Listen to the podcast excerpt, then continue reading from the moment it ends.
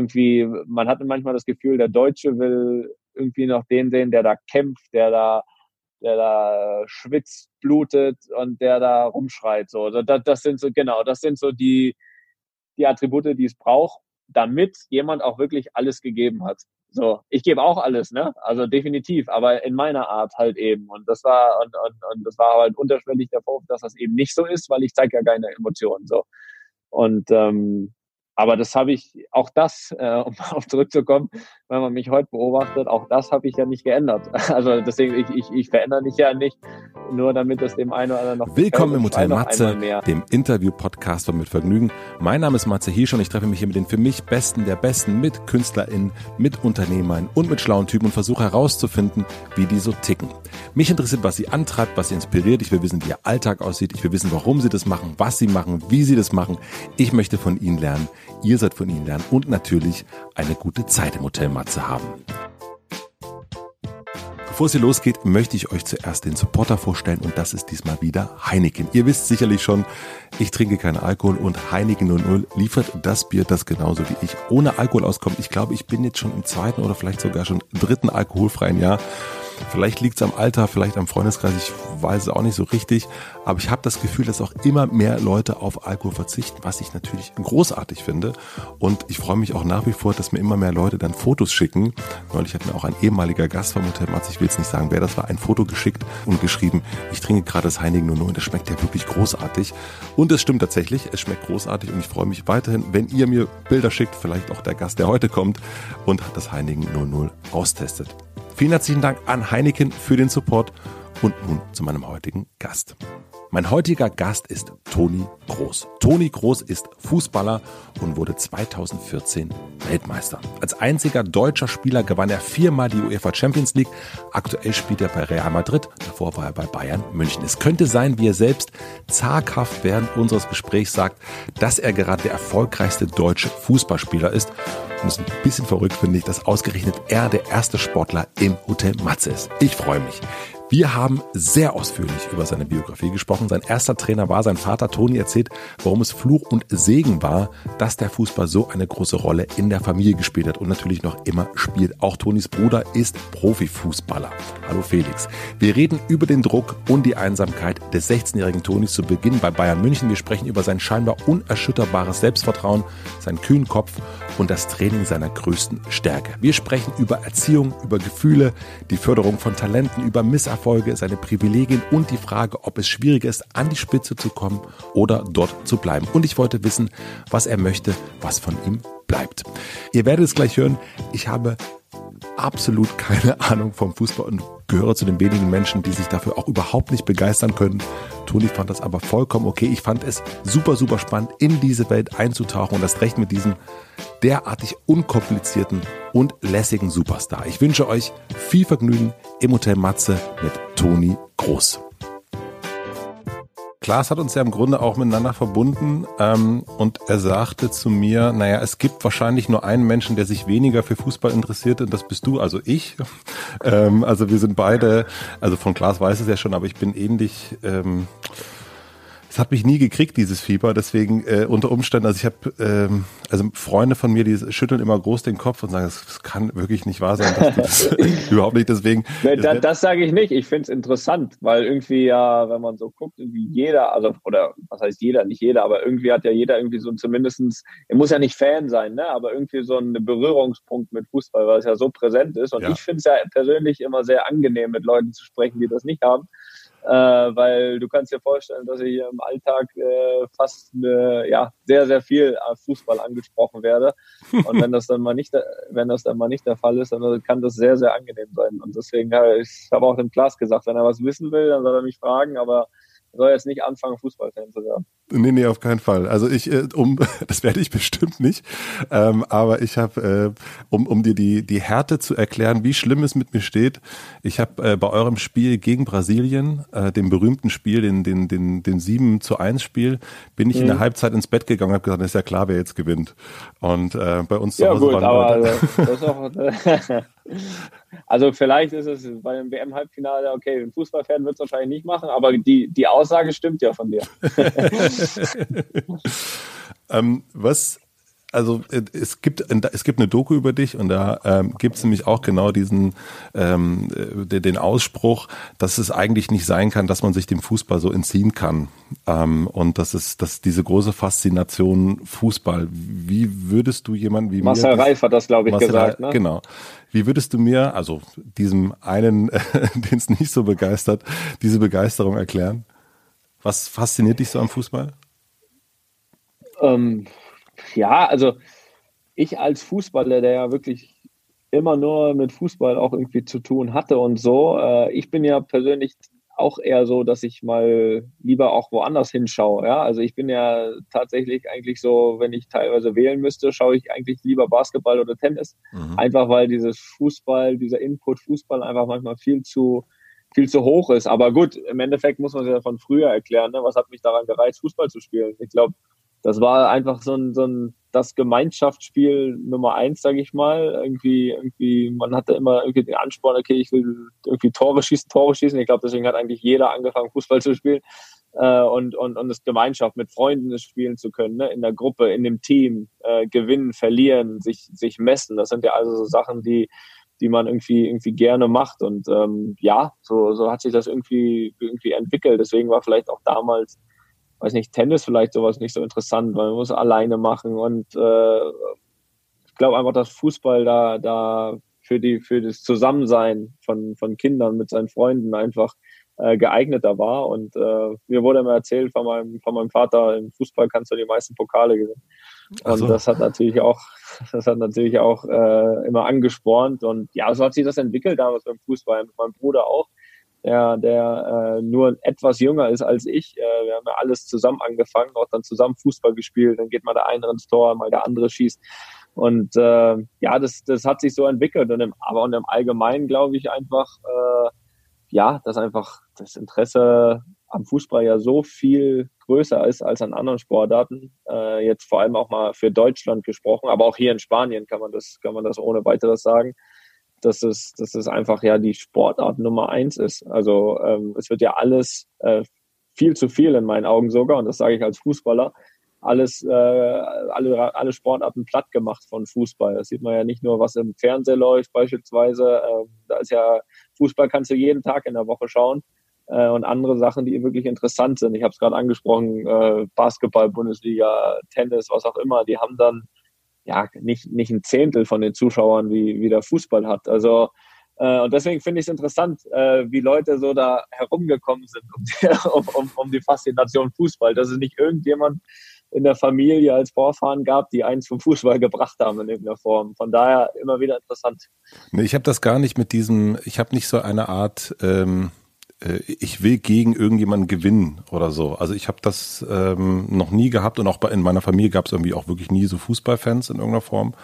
Auch nicht wirklich mhm. sportlich und ähm, also ich finde so Laufen toll und auch äh, sportliche Betätigung super, aber ich habe zum Beispiel immer Tennis gegen die Wand gespielt, also auch alleine, also gar nicht unbedingt, mhm. dass ich da irgendjemand brauchte. Also irgendwie hat mich dieses Fieber nicht so gut. Bei mir war es dann eher Musik, äh, was mich begeistert hat und auch zusammen Musik machen mit anderen. Ähm, also genauso diesen, äh, dieses Gemeinschaftsgefühl, das habe ich dann eher immer so in, in Proberaumsituationen gehabt, aber nicht in, also im Sport hat mich das, es war mir, ich war auch in der Schule, dass man jetzt, hat man jetzt auch nicht gesagt, ach, den Matze, den wählen wir jetzt mal. Man hat mir, glaube ich, immer angemerkt, dem ist das scheißegal, ehrlich der gesagt. Will nicht. Der, der will, will nicht. Und ich glaube, der Wille ist da wahrscheinlich auch genau das, was, was es am Ende ausmacht. Zumindest ähm, das aus einer, aus einer Ferne auch, dass es ein wahnsinnig wichtiges Ding ist, gewinnen zu wollen, wahrscheinlich, oder? Ja, das schon. Aber ich glaube auch, dass es nicht nur, muss ja auch gar nicht so dieses aktive sein. Also es muss ja nicht jeder spielen, aber ich finde es trotzdem interessant, dass einfach aus allen Bereichen und ich ich habe jetzt in den letzten Jahren auch viele Kontakte irgendwie Musik oder auch andere Sportarten äh, äh, bekommen und alle, äh, auch wenn die was anderes machen, alle sind in irgendeiner Form Fußballfans von irgendeinem Verein, irgendwie ja. wurden dann dazu gebracht von ihren Eltern oder was auch immer, äh, ähm, dass, dass sie sich für irgendwas faszinieren. Es geht da gar nicht mehr darum, dass sie es aktiv betreiben, sondern irgendwie Fans sind einfach irgendwie, ja, da gibt es, glaube ich, ganz wenige, die nicht von irgendeinem Verein Fan sind oder zumindestens sage ich mal, alle zwei oder vier Jahre, wenn ein Turnier ist, Deutschland-Fans, ne, sage ich ja. mal, wenn, wenn ein Turnier ist. Äh, da gibt es, glaube ich, wirklich, wirklich wenige. Wie geht's dir heute? Also du hast gestern gespielt, äh, 22 Uhr war das Spiel. Ähm, beim Spiel zuvor hast du dann nachts noch Eis gegessen, habe ich im Podcast gehört. Ähm, Sehr gut. Wie, Sehr gut vorbereitet. Wie ist, es, wie ist es heute bei dir? Also was, was, äh, was machst du an so einem Tag danach? Ja, es ist natürlich dann immer relativ spät, ne? bis du nach Hause kommst, ist dann ja halb zwei, zwei sowas und es war ein Heimspiel, also du musst nicht mal zurück zurückreisen. Ähm, klar, bist du dann irgendwie schon ein bisschen kaputt, ne? Ähm, das, das ist normal, aber es ist schon dann immer noch ein Regenerationstraining am nächsten Morgen. Also sprich, ich bin äh, nicht nur jetzt nach dem Spiel, ich bin auch schon wieder nach dem nächsten Training quasi Echt krass. zu Hause. Wow. Ja, ja, ja, ja. Und ähm, ja, ähm, dann, dann versuche ich mich natürlich hier Nachmittag ein bisschen auszuruhen, so, so gut das geht mit den drei Kids zu Hause, mhm. äh, was auch nicht immer möglich ist. Äh, und ähm, ja, morgen beispielsweise reisen wir schon wieder zum nächsten Spiel, wo wir dann übermorgen spielen. Also es geht relativ weiter. Das hat jetzt natürlich auch alles ein bisschen mit, mit, äh, mit Corona zu tun, dass äh, so lange Pause war und jetzt eben die Spiele so, so schnell nacheinander sind. Ähm, also ist schon eine, eine anstrengende und fordernde Phase, aber bisher läuft es noch, äh, läuft's noch ziemlich gut. Und wo merkst du es heute? Also wenn du so ein so allgemein, also ich habe hab jetzt, äh, hab jetzt ja allgemeine Müdigkeit, weil natürlich ich bin auch jemand, der sich relativ schwer tut, nach, nach Spielen so spät dann auch schnell einzuschlafen. Also ich war vielleicht halb zwei zu Hause, habe aber erst um um vier, halb fünf äh, bin ich erst eingeschlafen und bin dann halt um neun wieder aufgestanden. Also das ist eher so eine allgemeine Müdigkeit, die man merkt. Äh, war auch ein anstrengendes Spiel, war kein, kein einfaches Spiel. Von daher ist es äh, so eine allgemeine Müdigkeit, ähm, die ich versuche in der nächsten Nacht dann herauszuschlafen, um, um dann morgen wieder zu trainieren und dann schon zum nächsten Spiel zu reisen wieder. Und ist das dann so die Aufregung, die danach müde macht? Oder was, was ist das dann? Was würdest du sagen, was, was so diesen Adrenalinspiegel oben hält? Ja, eben, eben, eben genau das macht es eben dann so schwer, nach dem Spiel äh, einzuschlafen, weil du entwickelst natürlich schon. Ich meine, äh, man, die Leute sagen ja, ich einen Tick weniger als andere, aber auch ich entwickle ein bisschen Adrenalin während des Spiels, weil du natürlich unter Konzentration bist, motiviert bist, gewinnen willst. Äh, und und ähm, ja, das, du merkst es einfach danach. Du bist zwar irgendwie kaputt, aber du bist nicht, nicht richtig müde, ja, und das, da ist es wirklich so, dass du dich dann teilweise im Bett hin und her wälzt, ne? alles um dich herum schläft. Mhm. und, und, und, und man selbst würde eigentlich gern, weil du weißt ganz genau, das holt dich am nächsten Tag wieder ein. Ja, ja. aber, aber irgendwie, irgendwie geht's noch nicht, weil du natürlich so ein bisschen aufgeputscht bist vom, vom, vom Spiel und äh, ja, glaube ich, dass dann relativ, relativ langsam irgendwie wieder abgebaut, bis diese Müdigkeit kommt. Aber das habe ich schon eigentlich meine ganze, meine ganze Karriere, wenn, dass ich nach den Spielen echt, äh, gerade nach Abendspielen, äh, schwierig einschlafe.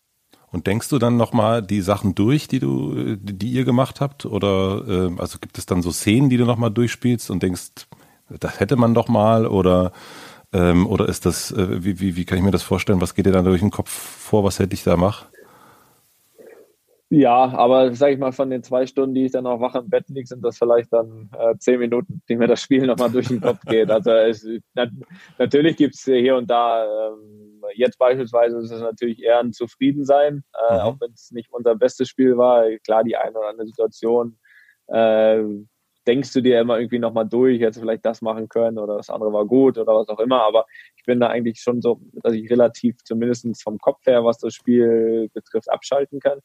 Äh, ja, ansonsten spielst halt dann noch irgendwie bis auf deinem Handy rum, was auch ah, immer. Ja. Äh, äh, guckst irgendwas. Äh, äh, ich, ich nutze die Zeit meist immer noch, äh, um, um ein paar E-Mails zu checken von der Stiftung, weil da ja. fallen immer ein paar ein paar an und das ist irgendwie eine gute Zeit, wo du dann auch mal Ruhe hast, äh, dir ein paar Sachen durchzulesen und äh, ja, und irgendwann kommt dann die Müdigkeit und sobald die Müdigkeit kommt, werden die ersten Kinder unruhig. Scheiße. Die Stiftung hattet ihr gestern, soweit ich das, wenn ich das richtig gelesen habe, gestern sogar fünfjähriges, oder? Richtig, richtig, ja. ja. Da war es speziell gestern dann noch, äh, wo ich ein bisschen was äh, nachts zu lesen hatte, wo ich dann den Tag nicht dazu kam. Da würde ich später noch mal ein bisschen was äh, zu wissen wollen. Ähm, ich würde einmal so ein bisschen biografisch durchgehen wollen, wenn das für dich okay ist, weil ich diese Welt, wie du merkst, nicht so richtig, äh, ähm, nicht so richtig kenne und jetzt äh, das mal so nachholen kann. Also wenn ich das richtig äh, verstanden habe, du hast mit deinem Bruder gespielt, ähm, wie man so wahrscheinlich Fußball spielt, äh, als, als wie die anderen Fußball spielen. Und ab wann hast du gemerkt oder habt ihr gemerkt, da ist irgendwie ein bisschen mehr als nur so ähm, zwei Brüder, die gerne mal ein bisschen mit ihren Kumpels Fußball spielen? Wie habt ihr das festgestellt, dass das? Ja, das war, ähm, ja, du hast das eigentlich von, von Anfang an so ein bisschen gemerkt. Also, sobald wir uns dann irgendwie in einem Verein angemeldet hatten, weil wir Lust hatten zu spielen und äh, es war ja von relativ klein auf äh, unser Vater auch unser Trainer, äh, ähm, was äh, Fluch und Segen zugleich war. Äh, ähm, und und äh, sag ich mal, Fluch deswegen, weil man irgendwie immer kritischer beäugt wurde als, als die anderen und, und mehr machen musste, was gleichzeitig auch der Segen ist und der sich, äh, wie man sieht, auch ausgezahlt hat, indem man wirklich irgendwie immer mehr mehr, mehr trainiert hat, ja, und, und äh, man hat einfach, oder ich habe bei mir beispielsweise relativ früh gemerkt, dass mir die Sachen, sag ich mal, die neu zu erlernen sind, immer relativ leicht gefallen sind, äh, ja, zu machen, dass ich die relativ schnell konnte äh, von der Umsetzung und man links und rechts vielleicht gesehen hat, dass der eine oder andere sich damit ein bisschen schwerer tut. So und das, das war so die erste. Also wenn du einfach äh, Techniksachen am Anfang übst, einfache Sachen, äh, bisschen jonglieren, äh, Pässe, Annahmen, mhm. Schüsse und so weiter. Alles, was so, so Basics, ne, die du, wenn du anfängst, ich meine, wie alt waren wir? Sechs, sieben, acht. Äh, mhm. Damit ging es jetzt mal, mal so los, wo du aber dann schon irgendwie merkst, okay, vielleicht hat man so ein bisschen besseres Ballgefühl für alles, was so kommt, als der eine oder andere. So. Und dann, ja. dann ähm, bist du natürlich recht positiv gestimmt, da weiterzumachen. Es hat immer Spaß gemacht. Und äh, ähm, sobald es dann so ein bisschen wirklich darum geht, sich zu messen, sage ich mal. Je älter du wirst, Mannschaften auch gute Gegner hast, merkst du natürlich, okay, äh, kriege ich das im Spiel gut umgesetzt oder oder nicht? Und das war eigentlich immer war eigentlich immer der Fall und äh, wurde dann auch bestätigt und äh, immer weiter trainiert und dann ist wie gesagt mit mit zwölf war das ja. Wir haben ja bei unserem ja, Heimatverein in Greifswald damals mhm. gespielt mhm. immer und äh, sind dann mit zwölf haben wir ja quasi als Familie, aber auch weil äh, weil natürlich äh, der Verein uns wollte, sind wir zu, zu Rostock, also Hansa Rostock, mhm. die damals, äh, damals Erstligist waren noch und äh, die wollten uns äh, eben haben. Also wir sind lustigerweise komplett als Familie gegangen, also Felix und ich als Spieler, mein Vater als Trainer und meiner Mama haben sie dann einen Lehrerjob noch dort besorgt, da sind dann alle nach Rostock. Und ähm, das war so dann irgendwie schon die Zeit, wo man gemerkt hat, okay, man hat zumindest die Chance, so, weil der Traum war ja immer irgendwie Profifußballer, ne? Also das, was man also im Fernsehen dein, gesehen hat. Das war auch richtig so ein Kindheit. Also bei mir hing ja so, keine Ahnung, David Hasselhoff und New Kids on the Block Poster an der mhm. Wand und bei dir waren es vermutlich. Na, Gott sei Dank hast du Hasselhoff nicht geschafft. Gott sei Dank. Aber auch New Kids on the Block habe ich auch nicht geschafft. Was hing bei dir an der äh, Wand? Ja, es war schon, äh, bei mir, ich war großer Werder Bremen-Fan äh, damals, äh, muss ich sagen. Ich weiß, ja, weiß nicht warum. Ich weiß, das, das Gros war immer irgendwie Bayern-Fan, wo ich dann lustigerweise gelandet bin ja. trotzdem. Aber, aber äh, es war mir meist immer so ein bisschen zu einfach zu sagen. Immer die, die immer gewinnen, von denen bist du Fan. Und ich war gern Werder Bremen. Das war so ein bisschen in der Nähe von Rostock damals. Mhm. Äh, es gab ein, zwei Spieler, äh, Johan Miku damals, Mittelfeldspieler, die, die, die mich sehr begeistert haben und denen ich versucht habe, mal so ein bisschen nachzueifern, auch als, als Junge und ähm, das war halt so meins, ne? Und dementsprechend allgemein schon der Traum, irgendwie selbst da mal im Fernsehen, wo du guckst jetzt äh, zu spielen ah. und ähm, und und und äh, das das hat einen irgendwie angetrieben, ne? Zu trainieren, zu trainieren und dann hat man das Gefühl gehabt, es klappt auch relativ gut, vielleicht sogar besser als bei anderen.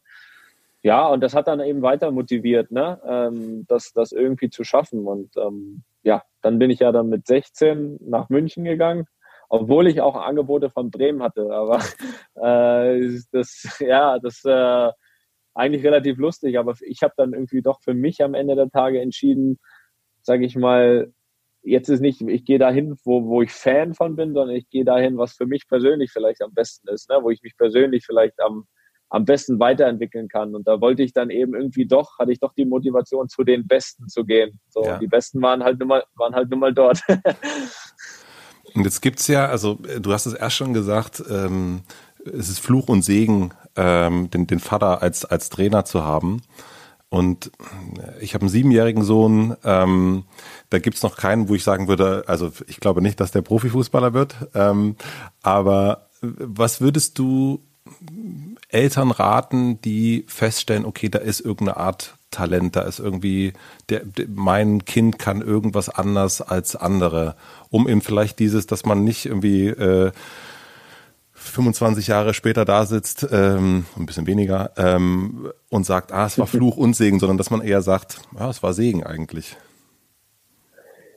Ja, es, ich, ich, ich würde mal sagen, in unserem Fall ähm, war es ja, war es ja einfach auch so. Bei meisten Eltern ist es ja nicht so, dass der Vater oder Mutter auch noch Trainer ist Stimmt, gleichzeitig. Ja. Ne? Da, da, da muss man dann natürlich schauen, dass man irgendwie den richtigen Weg findet, dass man sich gut informiert, wo wird gute Jugendarbeit gemacht, äh, wo kann mein Sohn spielen, um, um eben das Talent, wenn ich, wenn ich das sehe, äh, auch, auch richtig zu fördern. Ne? Äh, und, und, und wo ist zum Beispiel das gute Niveau, wo der sich messen kann, weil du wirst natürlich auch nur besser, wenn du, wenn du ein Niveau hast, was entweder gleich ist oder im besten Fall sogar noch ein bisschen schwieriger. Mhm. Ähm, weil dann, dann wirst du besser, ne? wenn alles für dich so einfach ist und dann, dann, dann, ja, dann spielt sich das so ein, dann wirst du selbst nicht besser. Ähm, aber gut, in unserem Fall war es natürlich so, dass, dass äh, unser Vater auch gleichzeitig noch Trainer war, sprich, äh, sprich natürlich auch versucht hat, äh, nicht nur den richtigen Weg, sage ich mal, vorzugeben, sondern selbst natürlich auch äh, komplett dabei zu sein. Und das war eben Segen in dem Sinne, dass er wirklich ein sehr, sehr guter Jugendtrainer ist, uns wirklich sehr viel beibringen konnte.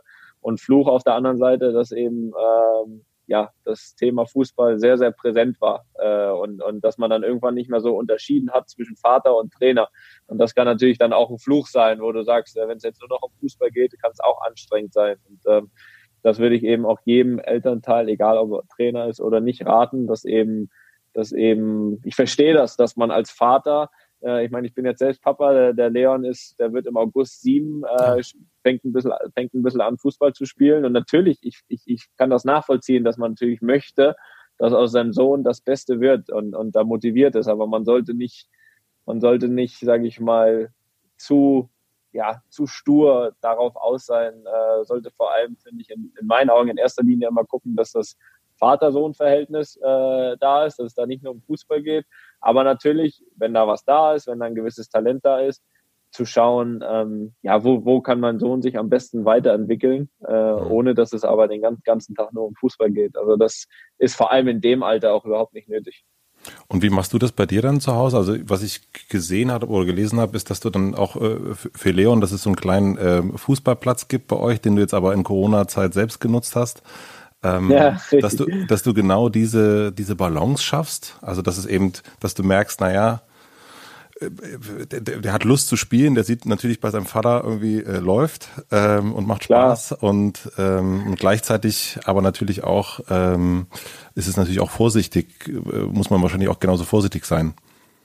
Wie schaffst total, du die Balance? Total. Also, also ja, ich versuche es. Äh, ob, ob man es schafft, weiß ich ja nicht. Das, man mhm. ist ja meist dann irgendwie immer nachher schlauer. Mein Vater hat ja wahrscheinlich damals auch gedacht, der, die Balance ist gut, sage ich mal. Und man hat dann äh, beide, ja nicht nur ich, sondern ja auch im Nachhinein festgestellt, war vielleicht ein bisschen, bisschen viel. Hat sportlich mit Sicherheit absolut geholfen, aber war vielleicht äh, ein bisschen zu präsent. Ja, was mache ich? Ich versuche natürlich, ähm, ich meine, es ist schwer, also ich versuche ihn ja auch gar nicht wegzuhalten vom Fußball den Lehrern. Es ist auch nicht möglich, weil er natürlich, äh, ist ja nochmal was anderes, wie ich es damals hatte. Ne? Also ich hatte dann, ich war dann Fußballfan. So, er hat die Möglichkeit, er kommt mit zum Training zu Real Madrid, er geht ins Stadion zu Real Madrid, er äh, guckt die Spiele von Real Madrid.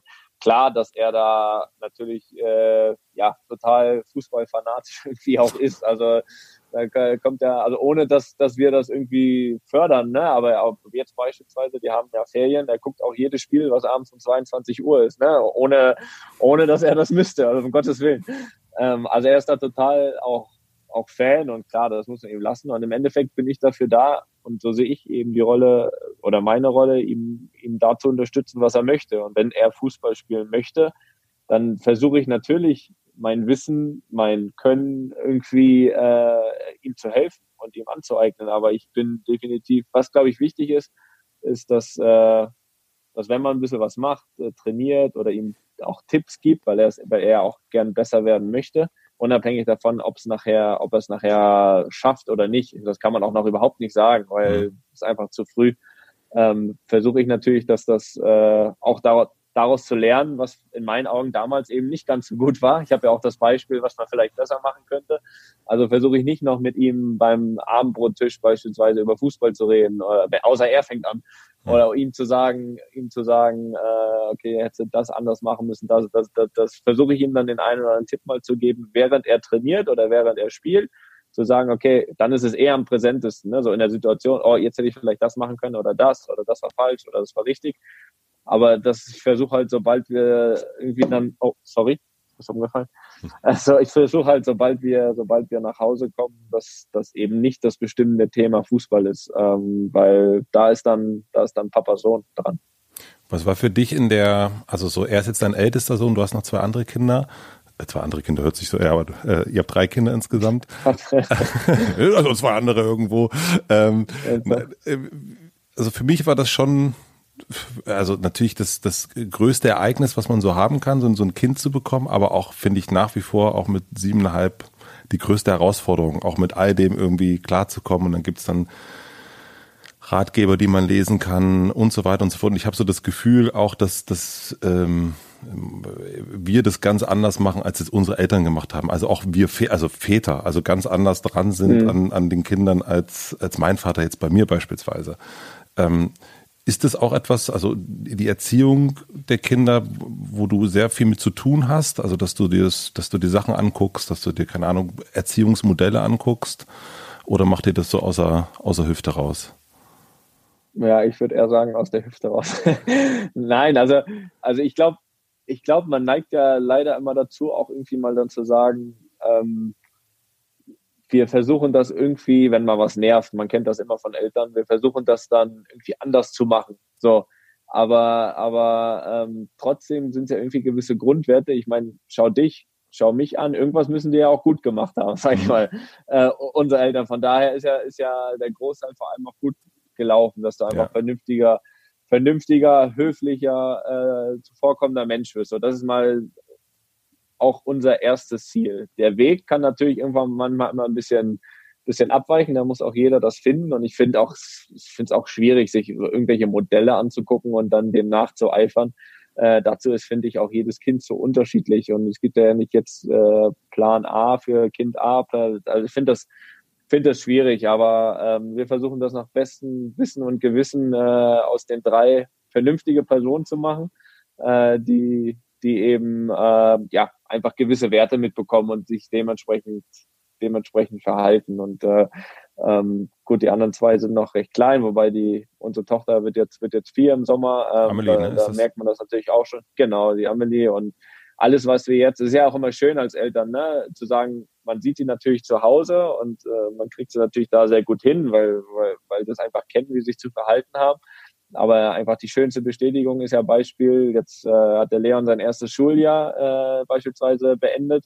Und wenn du dann, wenn du dann liest, wie sie ihn beschreiben, ne, das ist ja als Eltern ein tolles Gefühl, wenn man ja. da drin steht, boah, ist ein, ist, er arbeitet toll, er, ist, er ist, äh, kommt gut mit den anderen klar, er ist, er ist höflich, ist nett, er ist hilfsbereit und sowas. Da, da geht dir ja das Herz auf als Eltern, wenn du sagst, er verhält sich, ist jetzt nicht so, der macht dir die Tür zu und dann macht er einen Affen mit allem, sondern, sondern der vernünftig und, und, und die Amy beispielsweise äh, ähnlich. Und ähm, das ist äh, eine schöne Bestätigung, dass es bisher nicht alles falsch ist. Ich würde von mir nie behaupten, dass ich alles richtig mache. Äh, also jetzt, jetzt gerade, wo wir sprechen, sitzt er auch drüben und spielt seit zwei Stunden Playstation. Das wahrscheinlich, werden wahrscheinlich auch einige sagen, boah, das in, mit sieben Jahren oder fast, hier ist noch sechs, mit sechs Jahren Playstation. Ja, ist aber so. Der hat heute Morgen bei Fußball gespielt. Der hat sein, sein äh, jetzt in der ganzen, jetzt haben sie Ferien, aber in der ganzen Zeit sein, sein Homeschooling, was die hatten. Er ist auf einer amerikanischen Schule, mhm. deswegen alles auf Englisch. Äh, ähm, alles super gemacht hier, ähm, wirklich äh, die, die Aufgaben gut gemacht, das gut gemeistert. Und wenn das so ist, dann kann er von mir aus eben auch zwei Stunden Playstation spielen. Das ist halt meine Art dann, das ist auch für mich okay. Ja, ich freue mich gerade, dass du auch, äh, äh, wir hatten ja auch das erste Zeugnis jetzt und auch ich habe zum Beispiel überhaupt nicht auf, keine Ahnung, Mathe oder Deutsch oder irgendwas geguckt. Bei mir war auch nur das Wichtigste sozial. Das ist war mir ja. eigentlich das Allerwichtigste, dass das funktioniert und auch so bei der Bewerbung, ob der jetzt gut lesen kann oder nicht, da denke ich immer, ja, es wird schon irgendwie alles, aber diese Soziale ja. ist mir auch absolut das, das Aller, Allerwichtigste, dass das funktioniert, weil ja, ich glaube, das äh, der Rest kommt, den, der Rest ist irgendwie anders vermittelbar, glaube ich. Aber diese Höflichkeit, die, die muss von zu Hause kommen, habe ich auch das Gefühl. Ähnlich wie du, ja. Ja, glaube ich auch glaube ich auch. Auch wenn es, glaube ich, äh, gefühlt manche Eltern manchmal anders sehen. Die, wenn irgendwas schlecht läuft, sind dann auch die Lehrer schuld. Aber sehe ich zumindest in dem Punkt äh, auch so wie du, ja. Ja. Was war, also wenn dein Vater euer Trainer war und ihr die ganze Zeit miteinander quasi zu tun hattet, was war, ähm, wie sah so eure Revolte aus? Euer, ähm, also zwischen deinem Bruder und du, also wie habt ihr euch so ein bisschen, welchen Blödsinn habt ihr gemacht, äh, um, man will, guckt ja immer so ein bisschen, dass man nicht alles das macht, äh, was die Eltern meinen, was für einen richtig ist. Ja, wahrscheinlich. Das war in unserem Fall natürlich gar nicht so extrem einfach, weil es war schon so, dass wir, sag ich mal, unser Vater hat uns eigentlich morgens zur Schule gefahren. Mhm. Äh, dann war, da waren wir in der Schule, hat er uns eigentlich immer abgeholt, was relativ angenehm war immer. Ne? Andere mhm. finden das vielleicht irgendwie cooler, irgendwie mit Bus und Bahn. Äh, wir haben da eher so den, die, die, praktische Sicht gehabt. Nachdem wir jetzt da noch hinlaufen, so, der kam immer genau zum Eingang Schule, bis wieder eingestiegen, wieder nach Hause gefahren. So. Das war irgendwie so, da haben wir zu Hause gegessen, dann sind wir dann sind wir meist zum Training gefahren. So, da war er dann auch unser Trainer, haben ja. trainiert und nach dem Training sind wir wieder nach Hause gefahren. Das heißt, es war gar nicht so viel Zeit. Von daher haben wir die Zeit in der Schule gut, gut genutzt. und äh, ja, meine, so wie es in der Schule nun mal ist, ne, da hast du nun mal mit anderen zu tun, das ist einen anderen Einfluss auch. Und äh, es war, war auch schon das eine oder andere Mal so, äh, dass man mal auch mal eine Stunde weggelassen hat, die einem jetzt nicht so gut gefallen hat oder wo man sich nicht so drauf gefreut hat. Äh, es kam allerdings nur einmal raus, äh, weil ich hatte eigentlich immer so grundsätzlich, das ist eine ganz lustige Geschichte, ich hatte ganz Lust, ich hatte immer freitags siebte Stunde äh, äh, irgendwie Musik und, und, und das war so ein paar Wochen noch, bevor es Zeugnisse gab und, und ich brauchte unbedingt noch eine Note, weil es sah überhaupt nicht gut aus. Äh? Und ich habe mir aber gedacht, ohne diese Note sieht es wahrscheinlich besser aus als mit dieser Note. So, und dann habe ich dann halt regel, regelmäßig Freitag die siebte, war dann die letzte Stunde, äh, weggelassen mit der großen Hoffnung, ja komm, jetzt ist Wochenende und bis Montagmorgen ist das schon wieder, ist auch doch Gras drüber gewachsen. Ne? Und äh, das ging auch einige Wochen gut.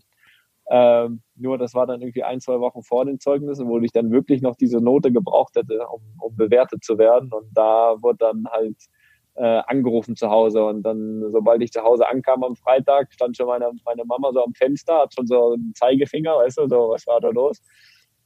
Hat aber mein Vater nichts gesagt, weil, weil die auch wusste, das hätte ihm überhaupt nicht gefallen. Äh, da war ich hier, bin ich hier bis heute sehr dankbar. ähm, ja, ich habe aber Gott sei Dank, ich hatte eine super Klassenlehrerin, die hat mich immer so, aus solchen Sachen hat die mich immer ganz, ganz geschickt rausgeholt. Also wenn mal der eine oder andere Fachlehrer, wie in dem, in dem Augenblick Musiklehrerin, so die sich das ein, zwei Wochen mit angeguckt hat, dass ich da nicht da war. Weil die hat natürlich auch mitbekommen, so bis zur sechsten Stunde war er da. So, die siebte hat er immer gefehlt vor Wochenende. Ähm, ja, die hat mich da dann immer irgendeine, irgendeine noch eine Entschuldigung gefunden, meine Klassenlehrerin. Also die, die war ganz toll. die hat, der war sehr hilfreich. Und das war so, sag ich mal, wenn du, wenn du auch was ansprichst, was vielleicht mal so ein bisschen äh, chaotisch oder oder sag ich mal gegen den Strom war, äh, war das sicher eins, dass ich dann mal hier und da mal eine Schulstunde weggelassen habe damals. Ich habe die aber gut genutzt. In der Stunde war ich immer, war noch ein Kumpel mit dabei immer, der, der sah das ähnlich wie ich. Und da sind wir immer freitags so den, den Bundesligaspieltag für Samstag tippen gegangen gegenüber im Kiosk. Also haben da quasi Wettscheine ausgefüllt und haben das dann fürs Wochenende. Also wir haben es immerhin gut genutzt. ja, ähm, also das hört sich ja auch sehr, also ähm, sehr verstärkend alles an. Also im Sinne, dass du sehr viel also dass die Dinge, die du gemacht hast, die konntest du gut und hast dafür eine Bestätigung bekommen. Ähm, hast du Sachen, also hast du, für was hast du Gegenwind bekommen? Also was hat bei dir nicht so funktioniert als Kind oder Teenager? Was konntest du, was konntest du nicht so gut?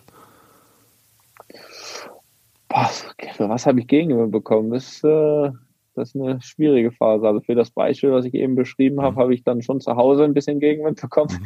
Mhm. Äh, wahrscheinlich auch, wahrscheinlich auch zu Recht, weil äh, war ja schon so, dass quasi mein Vater da immer hingestellt wurde, um uns abzuholen. Ah, ja. Und wenn der jetzt halt regelmä regelmäßig gewusst hätte, sage ich mal, dass ich eigentlich schon bei einer Stunde da rumlungere, bevor er kommt, äh, hätte das wahrscheinlich auch nicht so lustig, so lustig gefunden.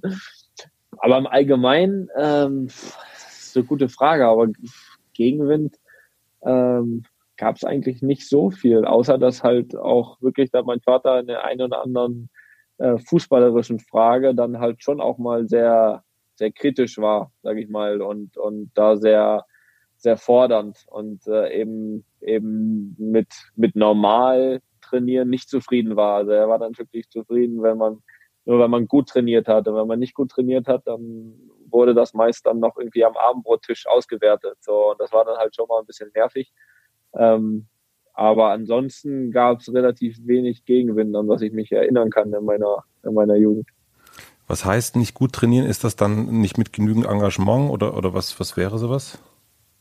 Ja, nicht gut hieß wahrscheinlich in seinen Augen so trainiert wie alle anderen. Aber er hatte halt immer den Anspruch an mich, dass ich besser bin als alle anderen. Und äh, weil er eben gesehen hat, dass ich die Möglichkeiten habe, besser zu sein als alle anderen. Und wenn ich die dann eben in dem, in dem Sinne nicht ausgeschöpft habe, äh, dann war er damit nicht zufrieden. Ähm, hat aber im Nachhinein auch eingesehen, dass es vielleicht ein bisschen zu extrem war. Aber vielleicht hat es mich trotzdem irgendwie auch ein bisschen geprägt für die, für die weitere Zeit. Ne? Also dass ich auch wirklich bis heute den Anspruch habe, äh, irgendwie besser zu sein als die anderen. Damit, damit meine ich aber mittlerweile nicht mehr besser zu sein als meine, meine, meine Mitspieler, sondern natürlich besser zu sein als meine Gegenspieler, den Anspruch zu haben, besser zu sein.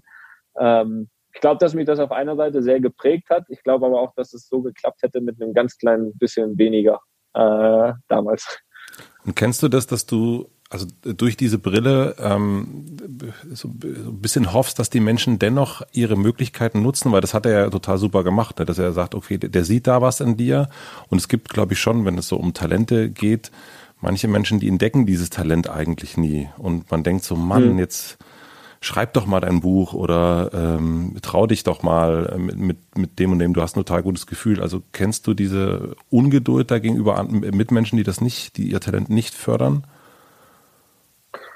Ja, denk schon. Oder zumindest mal so ein, so ein, so ein Grundpessimismus vielleicht, die vielleicht schon ihr Talent entdecken, aber nicht, aber nicht, äh, nicht daran glauben, sich damit mhm. durchsetzen zu können. Ne? Das sind ja immer diese zwei Sachen. Die einen, die, die haben nicht die, die sehen es vielleicht gar nicht oder müssen von anderen vielleicht so ein bisschen darauf gebracht werden, dass du, kannst das doch, dann glaub auch daran. Äh, und, und die anderen, die, die sehen das, äh, wissen, dass sie gut sind, glauben aber vielleicht nicht damit äh, irgendwie Erfolg haben zu können. Und äh, dementsprechend, das, und das habe ich ja auch gesagt, und das meine ich ja auch mit absolutem Segen damals, ne, dass, dass jemand auch so gefördert hat, wie er es, wie er es getan hat. Mhm. Man sieht das, das Ergebnis, also mein Bruder und ich, wir sind beide Profifußballer geworden. Ich weiß nicht, wie oft es das gibt als Brüderpaar, sage ich mal. Ja. Und, und, und da gehört natürlich ein gewisses Talent dazu, aber eben auch mindestens genauso viel, das zu fördern, das, äh, da, daraus was zu machen und die Arbeit äh, da rein zu investieren. Und ich glaube, dass das, glaube ich, deutlich öfter nötig wäre. Ähm, und, und das ist ja das auf die Frage, was du vorhin gesagt hast, wenn du jetzt beispielsweise einen Vater hast, der nichts mit Fußball zu tun hat, was ja 95 Prozent äh, aller Kinder sind, wo jetzt nicht auch noch ein Vater gerade Trainer ist. Ähm, da ist es natürlich nicht einfach, so den richtigen Weg zu finden, wie fördere ich das Talent, ne? was bin ich vor allem auch bereit dazu äh, zu investieren oder auf was bin ich bereit zu verzichten. Ne? Also es ist ja, ich kenne viele Kids auch bei uns im Umfeld, ähm, die würden gern viel intensiver so, aber dann ist dann, da ist dann von mir aus das nächste gute Trainingscamp oder, oder der nächste gute Verein ist dann 40, 50 Kilometer weg. Äh, die Eltern arbeiten, wo es schwer möglich ist, ne, da jetzt jeden, mhm. jeden Tag irgendwie hinzukommen, hin und zurück, äh, obwohl du wüsstest, da könnte das gut gefördert werden. Also manchmal ist es auch rein organisatorisch schwer möglich, ne, für, für, für Eltern, ihre Kinder, was das betrifft, optimal zu fördern. Ne? Wenn jetzt mein Vater damals was anderes gearbeitet hätte, äh, dann wäre es, dann hätten wir es wahrscheinlich auch geschafft in den Profifußball. Ich glaube, das Talent war da und das.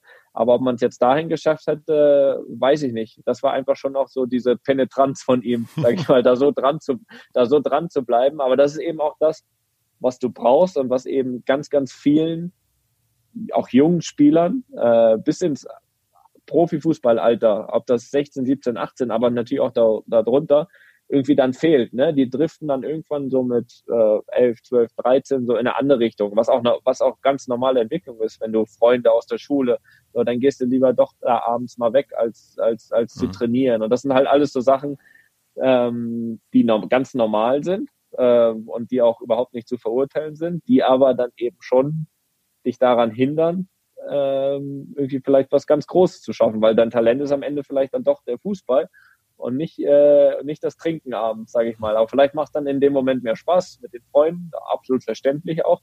Aber klar leidet dann das andere darunter und du schaffst es vielleicht nicht so weit. Du bist, das hast du erst schon so ähm, angedeutet, mit 16 zu Bayern München äh, und hast da äh, weiter trainiert.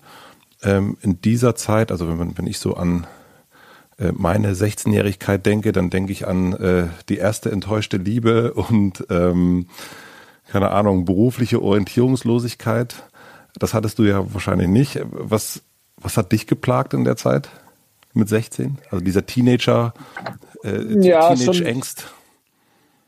Ähm, schon natürlich so ein bisschen in der, in der, gerade in der ersten Zeit so ein bisschen das, das Zuhause vermissen, ganz mhm. klar. Also ähm, mit 16, was ja dann noch sehr, sehr jung ist, äh, gef gefühlt damals noch jünger war, sage ich mal. Heute hört man ja öfter schon mal irgendwie, dass so 16, 17, 18-Jährige äh, woanders hingehen, aber gefühlt, das ist ja jetzt auch schon, ähm, ist ja jetzt auch schon 14 Jahre her, war es damals irgendwie noch eine Zeit, wo das ganz außergewöhnlich war, dass ein 16-Jähriger schon irgendwo hingeht. Heute ist es ja fast Normalität.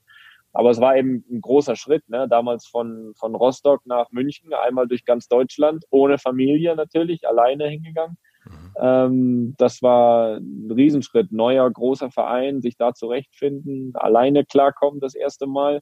Und, und, und dieses, weißt du, dieses, dieses Funktionieren, dieses auf der einen Seite natürlich die Erwartungen, die die natürlich auch an dich haben als Spieler, wenn sie dich holen. Ich meine, es war damals, glaube ich, äh, sie haben für mich als, als 16-Jährigen irgendwie 1,5 Millionen Euro bezahlt an, an Rostock. So, das war auch, das war auch extrem, äh, ja, für diese Zeit war das extrem äh, ungewöhnlich. Also Moment, du, du äh, kriegst dann dein Verein, also du hast bei Rostock gespielt, damit ich es verstehe, und Rostock hat dafür, dass sie dich dahin lassen, die genau. Million bekommen? Genau. Wow. Genau. Das war, genau. Und da haben sich wahrscheinlich in Rostock gesagt, ja, ja, geh, mach. ja, ich bin, ich, ich, bin, ich bin nicht sicher. Wenn sie es drei Jahre später gemacht hätten, hätten sie vielleicht noch mehr bekommen. Aber äh, damals war es halt natürlich so, dass es auch so ein Mix aus irgendwie Ablösesumme, wo du dann sagst, du gehst und, und dann irgendwie aber auch, äh, ich weiß gar nicht genau, wie das geregelt ist, da gibt's immer so eine, so eine Ausbildungsentschädigung, so dass Rostock nicht quasi ja so gut gemacht hat, dass Bayern jetzt davon profitieren kann. Ich weiß nicht, wie das geregelt ist, jedenfalls war so die Summe im Allgemeinen plus. Was kriegst du dann? Plus kam Bayern, ja, ich krieg dann halt äh, ein Gehalt von, also von Bayern. Also ich unterschreibe ja dann in München einen neuen Vertrag, der natürlich auch dann anders war als in Rostock, wie man sich vorstellen kann. Ähm, von daher war das, war das, äh, ist das eigentlich die Ablösesumme, die dann von Verein an Verein geht, dafür, dass sie mich abgeben. Und ich äh, verdiene dann halt ab dann in München mit meinem neuen Vertrag. Und zusätzlich zu dieser Ablösesumme kam, kam Bayern damals einmal nach Rostock äh, wegen einem, zu einem Freundschaftsspiel, dass, dass Rostock quasi nochmal Einnahmen hat. Das Stadion war dann logischerweise voll, als Bayern kam. Und das war schon auch irgendwie, ich saß dann auf der Tribüne und habe mir gedacht, boah, die spielen jetzt wegen mir hier. Das ist ja Wahnsinn eigentlich. Ne? Also das war schon ganz, war schon, äh, war schon irgendwie auch speziell. Aber klar, ähm, wenn irgendwie ein Verein das bereit ist, in dem Alter mit 16 für dich zu machen, dann, dann haben die natürlich auch eine gewisse Erwartung an dich, wenn du nachher dann dahin kommst in München. Ne? Dann wollen die natürlich auch, dass das gerechtfertigt ist, dass die, dass sie das investiert haben in dich. Und du musst halt, und du bist dann da und versuchst bis 16, ne, soll man nicht vergessen, und versuchst dann beides hinzubekommen. Du versuchst dann A, die sportlichen Erwartungen irgendwie mhm. zu erfüllen und auf der anderen Seite versuchst du erstmal im Leben klarzukommen. Äh, das erste Mal ohne Mama, ohne Papa, ohne meinen Bruder, mit dem ich alles gemacht habe bis dahin. Äh, du bist das erste Mal alleine quasi in deinem Leben, versuchst quasi das Leben zu meistern und sportlich. So, das war schon herausfordernd. Ähm, was mir sehr geholfen hat, dass ich in München wirklich sehr, sehr gut aufgenommen wurde. Ich habe das erste Jahr noch äh, dort dann in der Jugend gespielt, sprich in der, in der A-Jugend und dann, dann bin ich hoch zu den Profis trainieren gegangen und, äh, und dann nachher auch mit Spielen angefangen. Aber es war schon, das erste Jahr war schon herausfordernd, weil man natürlich automatisch auch zu Hause vermisst, ja, die Abläufe, dein Bruder, mit dem du alles geteilt hast bis dahin. Ähm, das war, das war schon äh, auch nicht so eine einfache Zeit. Also sportlich ist es mir eigentlich ganz einfach gefallen, weil, weil ich im Team und alles gut aufgenommen wurde und, und, und das, aber, aber privat ein Tick schwieriger. Und, und wie, wie kann ich mir das vorstellen? Hat man dann so ein, keine Ahnung, so ein Wohnheim, wo alle wohnen? Und hast du so ein Zimmer, teilst du das? Äh, oder, oder wie ist das dann? Also, ja. Genau, es war so eine Art Internat, wo ich, wo ich äh, die ersten anderthalb, mit 18 bin ich dann in, in, in eine eigene Wohnung gezogen.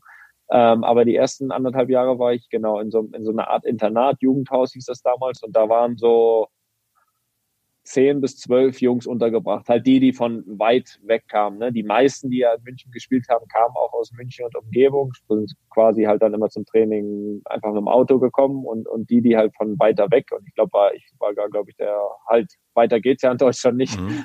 äh, war, ähm, genau, die, die hatten dann quasi ihr Zimmer dort, wo sie gelebt haben und äh, du warst natürlich dann hier und da auch in sage ich mal, mit, mit den Anni-Jungs zusammen, hast dann zusammen gegessen oder was auch immer. Aber trotzdem musstest du halt schauen, dass du irgendwie auch, auch alleine klarkommst. Ne? Und waren die anderen dann, äh, die mit dir da waren, im Grunde deine Konkurrenz? Also muss, ging es darum, äh, dich gegen die auch zu beweisen und auch gegen den, also dem, dem, einerseits dem Verein zu beweisen, dass man irgendwie das Geld wert ist und den Aufwand und andererseits ist das dann irgendwie ja auch, äh, kommt ja auch nicht jeder weiter. Wie kann ich mir so ein, so ein Verhältnis da hm. vorstellen? Ähm, eigentlich weniger Konkurrenz, also in dem Haus. Also A, weil, weil es auch verschiedene Altersgruppen gab. Also die okay. einen waren dann vielleicht bei mir aus noch jünger, haben dann in einer ganz anderen äh, Mannschaft gespielt, also von, vom Alter her als ich, aber auch die, die Gleichaltrigen. Das war eigentlich wirklich ein gutes Aufnehmen. Du hast gemerkt, die haben sich auch auf mich gefreut, sage ich mal, irgendwie, mhm. dass, dass, dass ich komme. Und das war, das, das hat mir natürlich geholfen. Also war es weniger jetzt Konkurrenz, ähm, eher, eher natürlich so ein bisschen dem Verein auch zeigen, okay, das, das hat sich gelohnt, was ihr da, da für mich äh, investiert habt. Ah, okay. Es gibt ja diese wunderbare Doku über dich. Ähm, bei Amazon kann man Danke. Ich hoffe, ich, ich, ich, hoffe, ich hoffe, du hast sie gesehen. Natürlich habe ich sie. Nee, natürlich. Also ich würde das nicht sagen, wenn ich sie nicht gesehen hätte. Ähm, und da gibt es äh, eigentlich so den einzigen Knick, den ich, äh, also den, den man da so, so sehen konnte, ähm, war dann tatsächlich die Zeit in Bayern München. Also zumindest wirkte das in der Doku so. Es wirkte, also die, die Beziehung zu dir und Jürgen Klinsmann wirkte nicht so, als würdet ihr jetzt noch äh, oft harmonisch. Das, aber würdet ihr jetzt viel, gemeinsam jetzt noch viel Tennis miteinander spielen. Ähm, ich fand aber eine Szene wirklich bemerkenswert, weil du sagst danach auch darüber, dass du nie an dir selbst gezweifelt hast. Also, wo ich ja denken würde, Jürgen Klinsmann, ja, der hat ja auch mal schon mal bewiesen, dass er was kann. Ähm, und du hast aber gesagt, es liegt, liegt am Trainer und nicht an dir. Ähm, was ich irre fand. Also ist das jetzt eine Nachhinein-Zuversicht oder war, hattest du wirklich in dem Moment diese Zuversicht? Na, ich hatte schon diese Zuversicht, ähm, weil, weil ich ja damals nicht schlecht gespielt habe. Ne? Wenn ich jetzt äh, so schlecht gespielt hätte und dann hätte man einfach gesagt, okay, vielleicht vielleicht reicht es jetzt noch nicht, um, um, um jetzt schon Bundesliga zu spielen. Ich mhm. meine, ich war ja auch 18, das wäre ja auch trotzdem nach wie vor fein gewesen, so, mhm. wenn man dann noch ein, zwei Jahre braucht. Aber ich war halt der Meinung, und das habe ich auch im Training gesehen, ich habe nun mal auch mit den Besten trainiert dort, äh, einfach schon, ähm, wo ich gesehen habe, okay, ich, ich, ich kann da mithalten, ja. Und, ähm, und deswegen war ich aber auch der Meinung, dass ich es verdient gehabt hätte, ähm, so ein paar, einfach ein paar mehr Minuten zu bekommen. Und äh, dadurch, dass ich da auf der Bank war, war es halt dann so eine, ja, ich konnte es halt nicht zeigen. Ne? Ähm, ich war mir sicher, ich könnte es zeigen, weil ich es auch dann im Training gezeigt habe und äh, in den vereinzelten Spielen, die ich spielen konnte, dann auch. Aber ähm, deswegen, äh, deswegen war es eher eher so, dass ich der Meinung war, äh, ich hätte mehr verdient und und und ist nicht äh, ist nicht meine Schuld, sage ich mal, weil weil weil ähm, ich eigentlich die Minuten, die ich hatte, gut genutzt habe und gemerkt habe, äh, okay, ich kann da gut mitspielen. Äh, und es ist jetzt nicht so, dass ich ein halbes Jahr schlecht gespielt habe und dann gemerkt habe, okay, reicht noch nicht, er hat recht, wenn er mich äh, auf die Bank setzt, äh, sondern es war, war eher andersrum. Aber allgemein ist auch zu sagen, ähm, dass da auch absolut nichts nichts hängen geblieben ist. Also also wirklich nicht. Also ähm, auch mit Jürgen Klinsmann. Natürlich war man jetzt damals nicht nicht vielleicht nicht einer Meinung. Also ich habe das natürlich auch respektiert, dass er damals das anders gesehen hat. Äh, ich war anderer Meinung und bin dann, hatte dann dadurch auch die Möglichkeit, nach Leverkusen zu gehen, äh, ausgeliehen zu werden und, und, und dort eben meine, meine ersten Erfahrungen oder meine, sage ich mal, konstanten Erfahrungen zu spielen zu machen. Hätte das natürlich lieber konstant dann vorher schon in München gemacht, aber das war halt der Umweg und das war halt auch irgendwie das Positive, was daraus entstanden ist aus dieser äh, aus dieser davor eben unbefriedigenden Situation. Aber wie gesagt, im Nachhinein muss ich sagen, okay, natürlich war ich bestimmt auch sehr ehrgeizig, sage ich mal. Also vielleicht hat nicht jeder 18-Jährige auch den, den, den Anspruch, irgendwie bei Bayern München Stammspieler zu sein. So, den hatte ich aber normal und dafür war es eben dann äh, unbefriedigend. Und ich mache da aber im Nachhinein auch keinen keinen Vorwurf. Also ähm, vielleicht war es einfach auch ein Mix, dass er es vielleicht ein bisschen falsch eingeschätzt hat, dass vielleicht war ich ein Tick zu ehrgeizig und, und, und der Mix hat halt gemacht, dass es halt nicht so nicht so funktioniert hat. Aber ich, äh, wenn ich ihn jetzt beispielsweise heute sehe, ähm, da hätte ich, also gibt's gibt's gar kein Problem. Also er war ja bis vor kurzem ähm, noch äh, noch bei RTL dort Experte, hat ja auch die Spiele von der Nationalmannschaft, also sprich von uns dort gemacht und ähm, von daher, also wenn man sich da kurz gesehen hat, sich Hallo gesagt und gut, also da ist überhaupt nichts nichts hängen geblieben. Nee, mich hat das vor allen Dingen äh, fasziniert, dass jemand in so jungen Jahren, und das ist so jemand wie, wie so ein Jürgen Klinsmann, der könnte ja theoretisch, wir haben erst über die Poster an der Wand gesprochen, könnte auch jemand sein, den man da hängen hat und, und sagt, das ist, ist jemand, dem man so nacheifern nee. will. Nee. äh, nee, okay.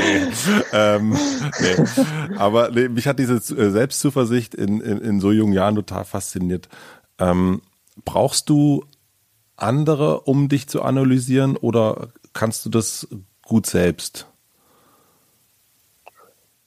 Ähm, ja, man denkt ja von sich meistens, dass man es gut kann und ich versuche es halt, ich versuche es halt schon sehr realistisch. Also habe jetzt nicht die Toni Kroos Brille auf, wo ich sage, ich sehe alles positiv von mir, sondern versuche das schon realistisch immer einzuschätzen, auch irgendwie meine meine Leistung und wenn es halt mal, wenn es halt mal Kacke war, war es Kacke. So, da, das merke ich als Erster auf dem Platz, sage ich mal. Ähm, ähm, aber ich glaube, ich habe da ein ganz gutes Gefühl ähm, einzuschätzen, wie ich gespielt habe. Natürlich tauscht man sich dann immer auch aus mit dem Trainer, keine Ahnung, hier mit Siso oder oder auch mit der äh, Nationalmannschaft oder damals Jupp Heynckes, Guardiola. Aber aber ähm, ich glaube, ich war da immer oft relativ identisch mit der Meinung meiner Trainer, wie wie auch meine meine persönliche Leistung war. Weil, wie gesagt, ich, ich merke es halt am besten, ich kenne ich kenn mich ja selbst am besten, ich weiß, was, was ich spielen kann. Äh, und äh, und äh, an dem Maßstab, sage ich mal, kann ich dann eben einschätzen, ob jetzt in dem Spiel äh, so geklappt hat oder eben nicht. Kannst du nachvollziehen, dass man das faszinierend findet, dass jemand sich, also die, dass jemand sich so gut einschätzen kann? Weil ich glaube, das ist ja etwas, was, also nach meiner, also ich, ich kenne nicht so viele Leute, die, also eigentlich hapert's meistens in der Selbsteinschätzung. Und das, du machst das so ja, sehr das natürlich. Stimmt. Vielleicht tut, vielleicht tut's ja bei, das bei mir auch. Ich sag mir ja nur selbst, dass ich, äh, dass ich recht habe. ja, das could be, ja, ja, ja. Ähm, ähm, aber ich glaube schon, dass ich relativ ehrlich zu mir sein kann und ich glaube auch gar keinen Grund hätte, warum ich das nicht sein sollte.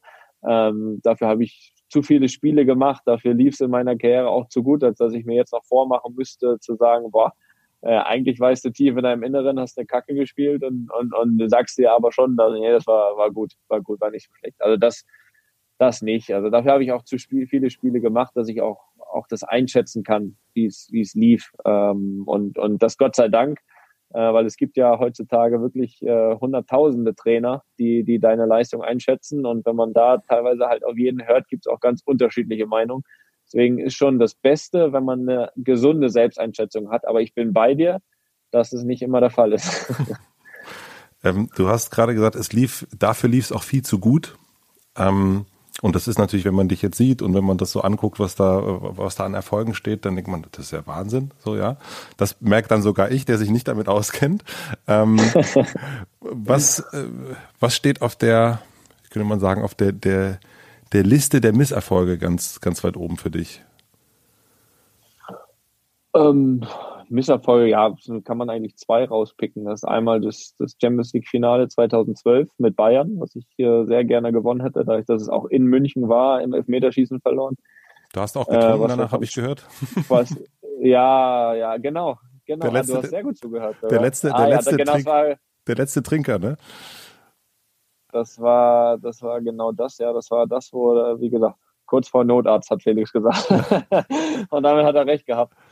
Ähm, genau, das war sehr, das war bitter. Ähm, und ja, man kann natürlich die WM 2018 auch, äh, auch nehmen, was natürlich auch deutlich schlechter verlief als äh, erwartet und gewünscht. Und ähm, ja, das kann man so als äh, die zwei sportlich zumindest mal größten Misserfolge ähm, sehen und es gehört aber in meinen Augen auch dazu.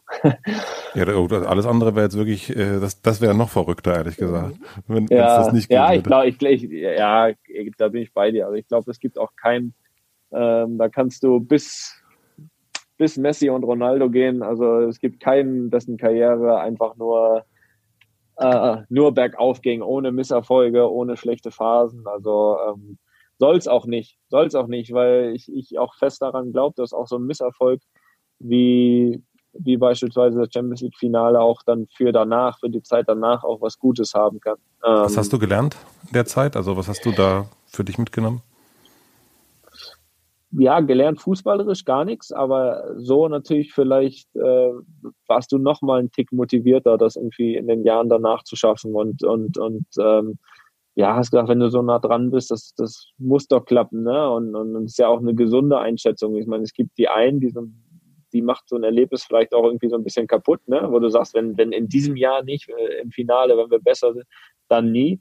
Aber der Gedanke kam eigentlich nie. Es kam eigentlich immer eher von innen nochmal eine, eine größere Motivation, äh, das, das, das jetzt doch zu schaffen. Und ähm, ja, ich habe es dann danach, war halt so bitter. Damals hatte ich noch keinen Champions League-Titel, so zu diesem Zeitpunkt, wo wir es verloren haben. Von daher war es halt besonders bitter.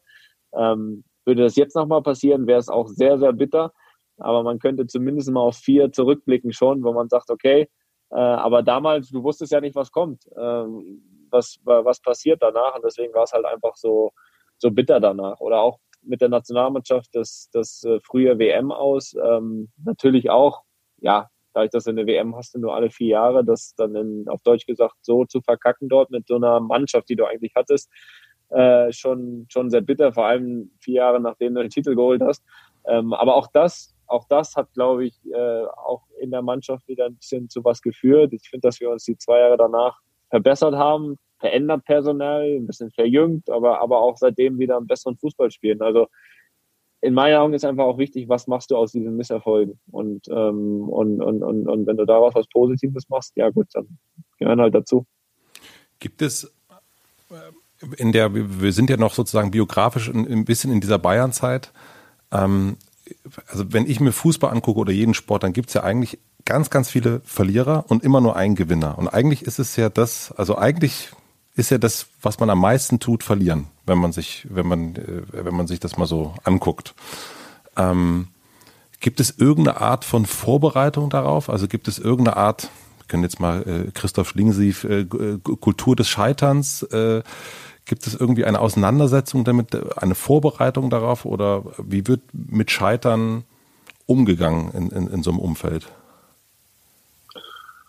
Ja, natürlich, sagen wir mal, ist es so, dass ich ja in, immer in Mannschaften gespielt habe, die Gott sei Dank ein hohes Niveau haben, das ist ein gutes Zeichen, aber wo natürlich auch die Erwartungen immer hoch sind. Das heißt, äh, man merkt schon, äh, egal ob jetzt bei Bayern oder auch, auch hier in Madrid, dass natürlich nach Niederlagen irgendwie die Stimmung in der Mannschaft, im Verein auch, äh, auch nicht so gut ist, weil man erwartet einfach Siege aus Selbstverständnis und ähm, da ist schon wichtig, was jeder Einzelne, jeder Einzelne daraus macht. Das Gute ist halt, dass du hier wirklich dann irgendwie alle drei, vier Tage die Möglichkeit hast, das irgendwie ein bisschen zu korrigieren.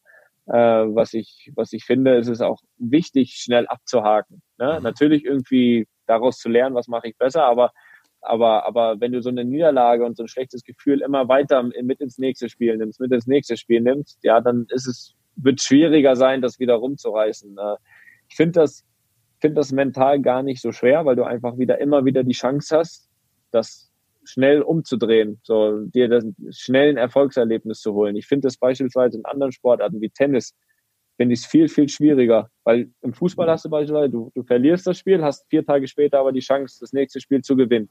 So, im Tennis finde ich das beispielsweise noch mental viel schwieriger, weil da gibt's dann wirklich pro Turnier wirklich nur einen, der das gewinnt. Alle anderen fahren mit einer Niederlage nach Hause. Ja. So, alle anderen sind raus. Egal, ob sie ein gutes Turnier eigentlich gespielt haben oder nicht.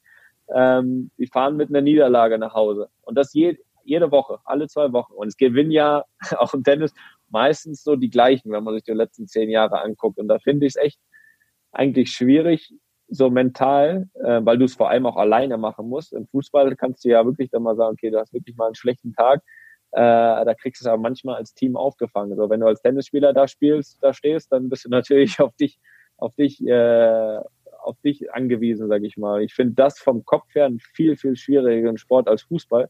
Ähm, weil du, weil du die Möglichkeit hast, im Fußball vier Tage später wieder Sieger zu sein.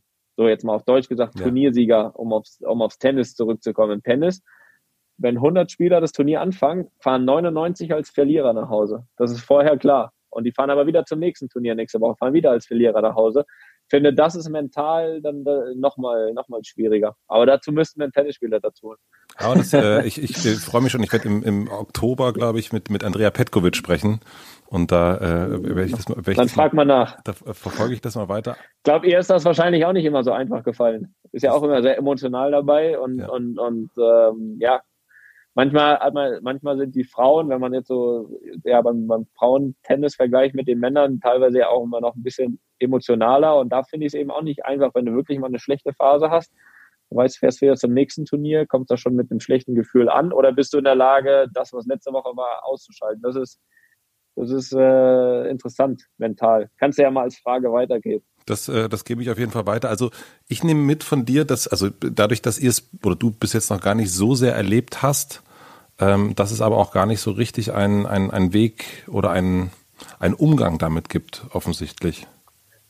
Doch schon. In dem Sinne, dass man es, ja, dass man einfach abschaltet auch so ein bisschen danach, finde ich. Also da, da ist es für mich ideal, ist äh, einfach zu Hause zu sein, ehrlich gesagt. Also wenn ich jetzt zum Beispiel heute hier sitze äh, und, und keine Ahnung, jetzt wenn wir dann äh, nachher fertig sind mit, mit den Kindern was, was, was macht, dann habe ich beispielsweise sofort vergessen, ob ich jetzt gestern Abend äh, gewonnen oder verloren hätte. So, das, das, das ändert in dem Sinne nichts, äh, was, was ich zu Hause mache oder wie ich zu Hause bin oder was für eine Laune ich zu Hause habe. Und das ist für mich halt so der perfekte, sage ich mal, Kopffreikrieger, sage ich mal, auch dann wieder fürs fürs nächste Spiel. Ähm, und, und, und das ist so ein bisschen meins, was ich mir nicht nehmen lasse, sage ich mal, dann auch zu sagen, okay, ich lasse den Fußball jetzt auch da beim Trainingsgelände und nehme ihn nicht mit nach Hause. So und, und, und, und kann dann nächsten Tag wieder äh, sag ich mal, positiver da dran gehen, als wenn ich jetzt den ganzen Tag mir Gedanken mache hier und, und schlecht und bis und am Ende drehst du dich ja im Kreis.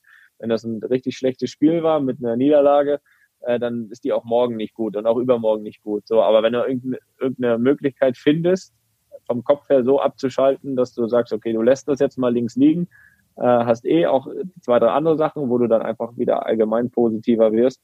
Ähm, und ich habe auch genügend Spiele in meiner Karriere verloren. Also das äh, definitiv. Äh, ich hatte zwar das Glück, viele Titel zu gewinnen, aber während so einer langen Saison gibt's auch immer Phasen, wo du mal Spiele verlierst. Und, ähm, und ähm, da ist es eben auch wichtig, da rauszukommen. Und das ist für mich eben eher der Weg, den Fußball dann auch gedanklich mal äh, zur Seite zu tun.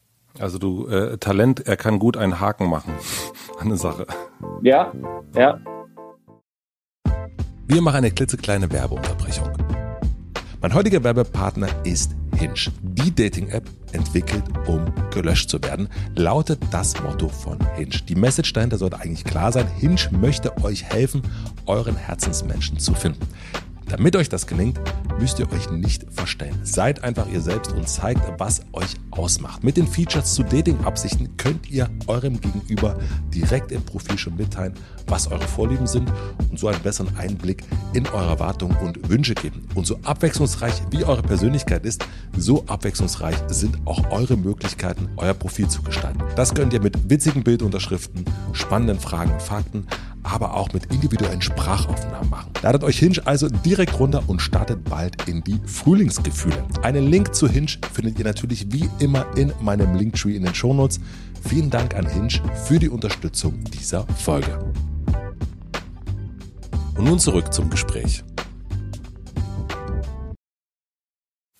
Jetzt hast du ja mit wahnsinnig vielen Leuten trainiert, hattest viele Trainer auch schon. Erinnerst du dich an Ratschläge, und da kannst du jetzt jede Zeit nehmen, die dir so geblieben sind, die auch nicht unbedingt was mit Fußball zu tun haben, die dir heute noch so im Kopf sind, wo du sagst, ah, da, da hat mir der und der mal was gesagt, das hilft mir? Ja, als, als erstes äh, kommt mir dann immer Jupp Heynckes in den Kopf äh, in Leverkusen. Das war ja, das war die Zeit, wo ich ausgeliehen war nach Leverkusen und mhm. ähm, da eben noch so, so eigentlich vor meinem Durchbruch auch in der Bundesliga stand. Also er schon gesehen hat auch das Talent und was in mir steckt und mir da einfach äh, auch so ein bisschen auf Deutsch gesagt den Arsch getreten hat, ein paar Mal, äh, zu sagen, okay, dass ich aus dem, was ich kann, einfach noch mehr machen muss, dass ich mehr, dass ich äh, ja, dass ich äh, mich dass ich allgemein, sage ich mal, mehr, ein bisschen mehr arbeiten muss, dass ich mehr fürs Team arbeiten muss, mich nicht so sehr auf mein Talent verlassen, was ich so am Ball kann, sondern auch fürs, fürs Team arbeiten muss, dass ich, äh, dass ich auch hier und da ruhig mal den Kraftraum aufsuchen darf, äh, um allgemein ein bisschen stärker zu werden. Eben, dass ich mich nicht nur darauf verlasse, was ich so am Ball kann, dass auch ein paar mehr Sachen äh, dazugehören. Und ähm, da war ich, da war ich 19 und ähm, das, das hat mir schon geholfen, dass da jemand war, der mir dann so ein bisschen, äh, ja, ein bisschen Feuer gemacht hat. Äh, und und, und äh, dass das nicht die Gefahr irgendwie besteht, dass, dass äh, ich mich auf mein Talent verlasse, ne, auf das, was ich kann, sondern dass da mehr als Talent dazugehört. Und das hat er, das hat er dann auch irgendwie ein bisschen rausgekitzelt. Dann hat er von Anfang an irgendwie mir klar gemacht, dass er auf mich setzt, dass er mir vertraut, aber dass er dafür halt erwartet, dass ich mir den Arsch aufreiße. Welche Art Ansprache brauchst du in so einem Moment? Ja, schon, schon eine, wo ich merke, okay, der, der setzt auf mich oder der hält große Stücke auf mich. Äh, und dann kann das ruhig auch sehr fordernd sein. Also, und, und, und das war er. Und, und das ist auch okay für mich, weil, weil, und das ist auch wichtig, allgemein, auch allgemein gesprochen für junge Spieler, da ist manchmal nur mit, äh, nur mit mal kurz einen Tipp geben oder so, ist es meist nicht getan. Da muss man schon ein bisschen hinterher sein und es sein muss, auch mal ein bisschen aggressiver, ein bisschen lauter. Ähm, wichtig war mir immer, dass ich grundsätzlich wusste, die, der Trainer, der hält so viel von mir, dass er jetzt einfach den Weg wählt, um das herauszukitzeln. So und und und äh, wenn die grundsätzliche Meinung über mich irgendwie positiv war, er viel von mir hielt, äh, dann, dann absolut. Ich hatte auch mit Hermann Gerland, äh, der, der äh, ja damals Amateurtrainer bei Bayern war und, ähm, und ähm, dann später auch Co-Trainer bei Bayern, also ich auch mich lange begleitet hat, äh, der war auch immer so, dass er eigentlich immer äh, immer riesen, riesen Stücke auf mich gehalten hat, aber irgendwie, irgendwie so mit meiner, glaube ich, mit meiner grundsätzlichen Art, äh, wer den Tiger kennt, der weiß, dass er ein Kämpfer ist, ein Beißer, der, der, der, der Maloch auf, auf äh, ja, gut Westdeutsch gesagt, sage ich mal, und, und das eben eigentlich so ein bisschen so ein Gegen, Gegensatz zu meiner Spielweise mhm. ist oder war. Und, äh, und, und dementsprechend das auch eigentlich immer so ein bisschen eingefordert hat, äh, das am Ende der Tage nicht ganz geschafft hat, aber auch das nur wollte, um mich noch besser zu machen, weil er auch einfach gesehen hat, welches, welches Potenzial ich hatte äh, äh, damals schon. Und, ähm, ja, ähm, das, das sind so grundsätzliche Sachen, die mir so ein bisschen in Erinnerung geblieben sind. Ähm, aber in positiver, obwohl es dann auch mal Zusammenschiss war oder was auch mhm. immer, aber, aber der war vielleicht auch an der einen oder anderen Stelle auch, auch gut und wichtig äh, für, für, für meine Zukunft. Aber jetzt sagt, äh, sagt dir sozusagen ein Trainer, ähm, zeig mal mehr, äh, zeig mal deine Zähne, ja, also sei mal mehr Tiger und ähm, du sagst ja auch gerade selber schon so im Gegensatz, der hat, hat er nicht ganz geschafft. Ähm, äh, also was, das finde ich total faszinierend, dass du ja so sehr in deinem äh, um, um, um ja, dass du dich nicht dazu bringen lässt, irgendwie dann Tiger zu sein oder irgendwas anderes zu sein, als du bist, weil das ist, ich glaube, so mit ich bin 40, du bist 30, dann ist das natürlich irgendwie, dann hat man die Sache auch erledigt, so dann weiß man auch, wer man ist und dann trainiert man sich auch keine Zähne mehr an. Aber gerade wenn man es doch eben schaffen will und dass man sich da aber nicht so sehr sagt, ja, ja, also ich, ich nehme das als Feedback an, aber ich, ich fange jetzt nicht an, mir Zähne mhm. reinzustecken. Also das finde ich, das finde ich total faszinierend, dass dich das so, dass du da so den, ja, ja. Ja, weil ich eben glaube, also ich habe schon versucht, das in, in einem Maße anzunehmen, wo ich sage, das, das fehlt wirklich noch. Ne? So, und, und, und das Bei war auch selber. so, das was mhm. genau, also das, was das, was Jupp Heynckes damals gesagt hat, dass ich, dass ich schon, sage ich mal, ein bisschen mehr arbeiten, ein bisschen mehr für die Mannschaft, auch defensiv und, und, und, und Zweikämpfe annehmen. Das hat alles schon noch zu einem Tick gefehlt und das habe ich auch zu meinem Spiel dazugefügt.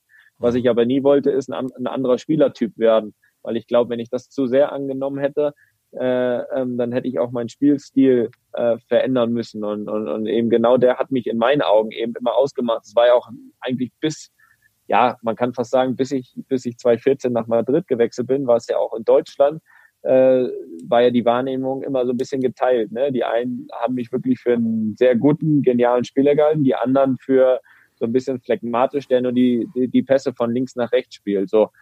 ähm, ich habe das aber immer so gesehen, dass das eben auch meine Stärke ist, diese Passigkeit. Das ist, ich habe das früher schon gesehen, dass das natürlich nicht nur Querpässe sind, sondern dass das äh, deutlich mehr äh, Pässe nach vorne sind und vor allem wenn Querpässe dann auch manchmal über 50, 60 Meter, die auch ankommen müssen erstmal. Aber ist ja wurscht. Äh, ich habe mich aber, wie gesagt, was, was das betrifft, war ich immer überzeugt davon, dass das der richtige Spielstil ist, egal was, was wer sagt. Und ich habe meinen Spielstil eigentlich nicht geändert hier in Madrid. Habe den eigentlich weiter so durchgezogen. Und, und, und hier war er von der ersten Sekunde anerkannt und, und dann schwappte das auch dann so nach der Zeit, oh hoppala, der ist mit seinem Spielstil in Madrid so erfolgreich, wie kann das dann sein? schwappte das eben auch so nach Deutschland über, dass auch da viel mehr Wertschätzung meinem Spiel äh, entgegengebracht wurde, äh, was, was, äh, was vorher vielleicht nicht ganz der Fall war. Und das ist natürlich auch eine, eine Bestätigung für mich, dass ich, dass es richtig war, sage ich mal, das nicht zu ändern. Aber ich hätte die auch nicht glaub, gebraucht, weil ich, ich finde es schön, dass ich den einen oder anderen ins Positive umstimmen konnte.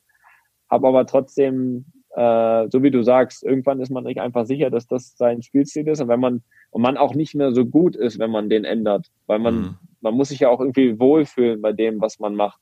Und wenn ich jetzt äh, versuche auf Teufel komm raus, jeden Ball lang nach vorne zu spielen und dann und dann, äh, wenn wir verlieren, auch dann nur rumzugrätschen, äh, damit fühle ich mich nicht wohl. Das ist nicht mein Fußball und deswegen habe ich immer versucht, mit meinem Fußball erfolgreich zu werden und ähm, ja, ähm, das hat dann hat dann noch ganz gut geklappt. Ist, hat dir das irgendjemand beigebracht oder ist das, also dieses äh, Stoische, also hast du das irgendwo abgeguckt, hast du irgendwas gelesen, äh, gehört oder dass du so ein bisschen diesen, nee. das einfach ist, ist einfach da? Nee, das ist da, das war da, weil ich natürlich auch, sage ich mal, in jungen Jahren für mein, für, für so wie ich gespielt habe, immer sehr viel Bestätigung bekommen habe und ich okay. jetzt nicht hätte, hätte verstehen sollen, also wir reden ja immer über grundsätzlich sein Spielstil ändern. Äh, die Pässe jetzt nur, weil es einigen nicht gefällt, woanders hinspielen. So das nie. Wenn es darum geht, sein Spiel noch breiter aufzustellen, noch zu perfektionieren, äh, den, das eine oder andere Detail dazufügen, dann habe ich immer ein offenes Ohr, gerade natürlich bei, bei erfahrenen Trainern, mhm. sage ich mal, die viele Spieler schon hatten. Aber ähm, es war ja, wurde ja oft grundsätzlich mein Spielstil auch hier und da mal hinterfragt. Also, aber da hatte ich nie, nie Zweifel. Bist du äh, jetzt auch manchmal, dass du denkst, haha, Leute, also so ein bisschen, also es gibt ja so den Nachtragen, das ist das falsche Wort, aber so ein bisschen, äh, ist es eine Genugtuung für dich auch, dass du dass du durchziehen konntest? Nicht unbedingt, nicht unbedingt also jetzt schon gar nicht mehr. Mhm. Am Anfang vielleicht, weil du natürlich auch äh, das mitbekommen hast, dass viele das irgendwie kritisiert haben und du schon damals den Inhalt dieser Kritik einfach nicht nachvollziehen konntest, weil das dann auch meistens Leute sind, die da von dem Spiel an sich nicht so viel verstehen. Von daher war es jetzt nicht immer mein grundsätzliches Ziel, die Leute, die es eh nicht verstehen, äh, umzu, umzustimmen, weil, äh, sage ich mal, das kann nicht mein grundsätzliches Ziel sein. Aber natürlich äh, und das ist, glaube ich, auch menschlich, gerade in der ersten Zeit, wenn es auch, wenn dir viele hier in Madrid nicht zugetraut haben, dich durchzusetzen und du merkst nach ein, zwei Jahren, oh, doch, dann ist es natürlich auch ein schönes Gefühl, dass auch die dann irgendwie, ob sie wollen oder nicht, ihre Meinung so ein bisschen ändern müssen oder zumindest jetzt ruhig sein müssen, wenn sie es schon nicht einsehen wollen. Aber mittlerweile nicht mehr. Mittlerweile glaube ich, äh, glaube ich, äh, glaube ich nicht, dass man das, sage ich mal, nötig hat, da irgendwie noch Genugtuung oder so zu, zu empfinden. Die, die es, sage ich mal, immer auch immer noch nicht sehen wollen, ja, dann, dann ist es so. Ich glaube, ich glaube, äh, die Zeit muss man sich dann auch nicht mehr nehmen, auch da noch zu versuchen, da umzustimmen.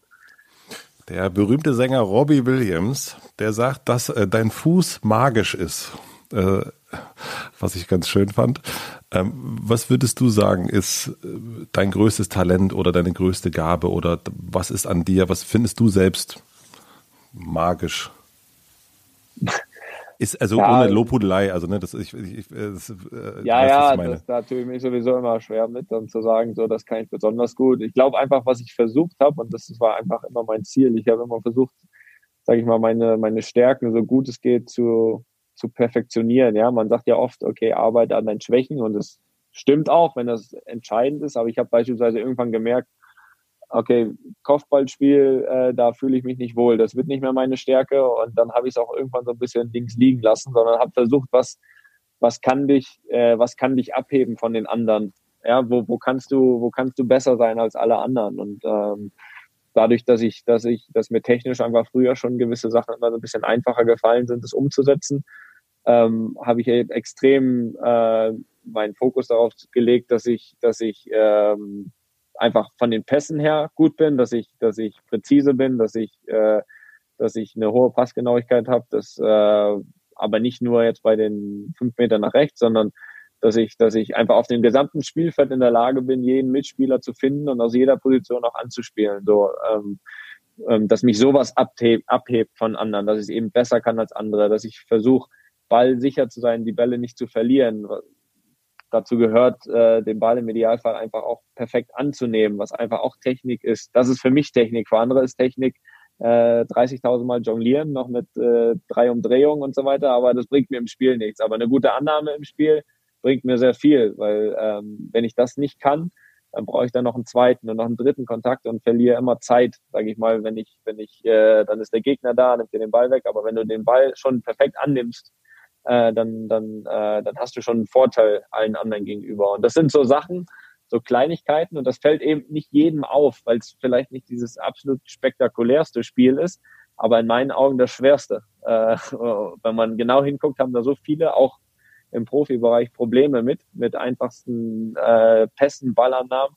Äh, und, und das versuche ich halt dann zu perfektionieren, dass ich im Spiel das irgendwie wie automatisch mache. Also ich muss nicht mehr drüber nachdenken, wie ich den Ball annehme. Ich mache es einfach, weil es drin ist im Kopf beispielsweise. Ähm, und, und, und das sind eben Sachen, die, die, da habe ich mich versucht, eben abzuheben von anderen, dass eben auffällt, dass das, dass das meine absolute Stärke ist. Und ähm, ja, das sind so, so ein, zwei Sachen, wo ich, wo ich eben versuche, versuche besser und schneller am Kopf zu sein als andere. Das heißt, also wenn du so ein, wenn du das merkst, okay, äh, das ist vielleicht eine Schwäche, die andere haben und das könnte meine Stärke werden. Äh, das heißt, du gehst dann auch beim Training, gehst du anderen auf den Sack und sagst, nee, wir üben das jetzt nochmal, ich will das noch besser können, ich will das noch besser können, schieß mir nochmal 20.000 Mal den Ball her oder, oder wie, wie kann ich mir das dann vorstellen? Also genau, das war vor allem natürlich irgendwie in der, in der Jugendzeit extrem. Also klar habe ich es dann wirklich 5000 Mal mehr als andere gemacht und dementsprechend kommst du dann in so ein in so einen Automatismus rein, wo du, wo andere beispielsweise, wenn jetzt ein, ein Ball kommt, äh, wo andere dann irgendwie sich so sehr konzentrieren müssen auf den, auf, auf diese Annahme, weil sie es jetzt noch nicht so drin haben, dass es einfach länger dauert. Sprich, sie konzentrieren sich, sie gucken runter, versuchen den Ball anzunehmen, äh, spielen sich dann vor, gucken dann hoch, wie, wie sie weitermachen können. Ja. Äh, meine Idee, meine Idee ist eben, bevor der Ball zu mir kommt, schaue ich schon hoch, was ich eigentlich danach mit dem Ball mache. Weil ich brauche auf diese Annahme nicht mehr achten. Die geht automatisch. So, das, mhm. das, das, ist, das, das ist das Ziel von diesen tausenden Wiederholungen von früher. Äh, und, äh, und damit eben, damit eben Zeit zu gewinnen im Spiel. So, damit, damit äh, gewinne ich nicht nur Zeit, sondern damit mache ich es natürlich beim Gegenspieler, der versucht mich zu attackieren, auch schon schwieriger, weil, weil ich versuche, sobald das, dass der Ball, sage ich mal, schon wieder weg ist von meinem Fuß, wenn der Gegenspieler erst kommt.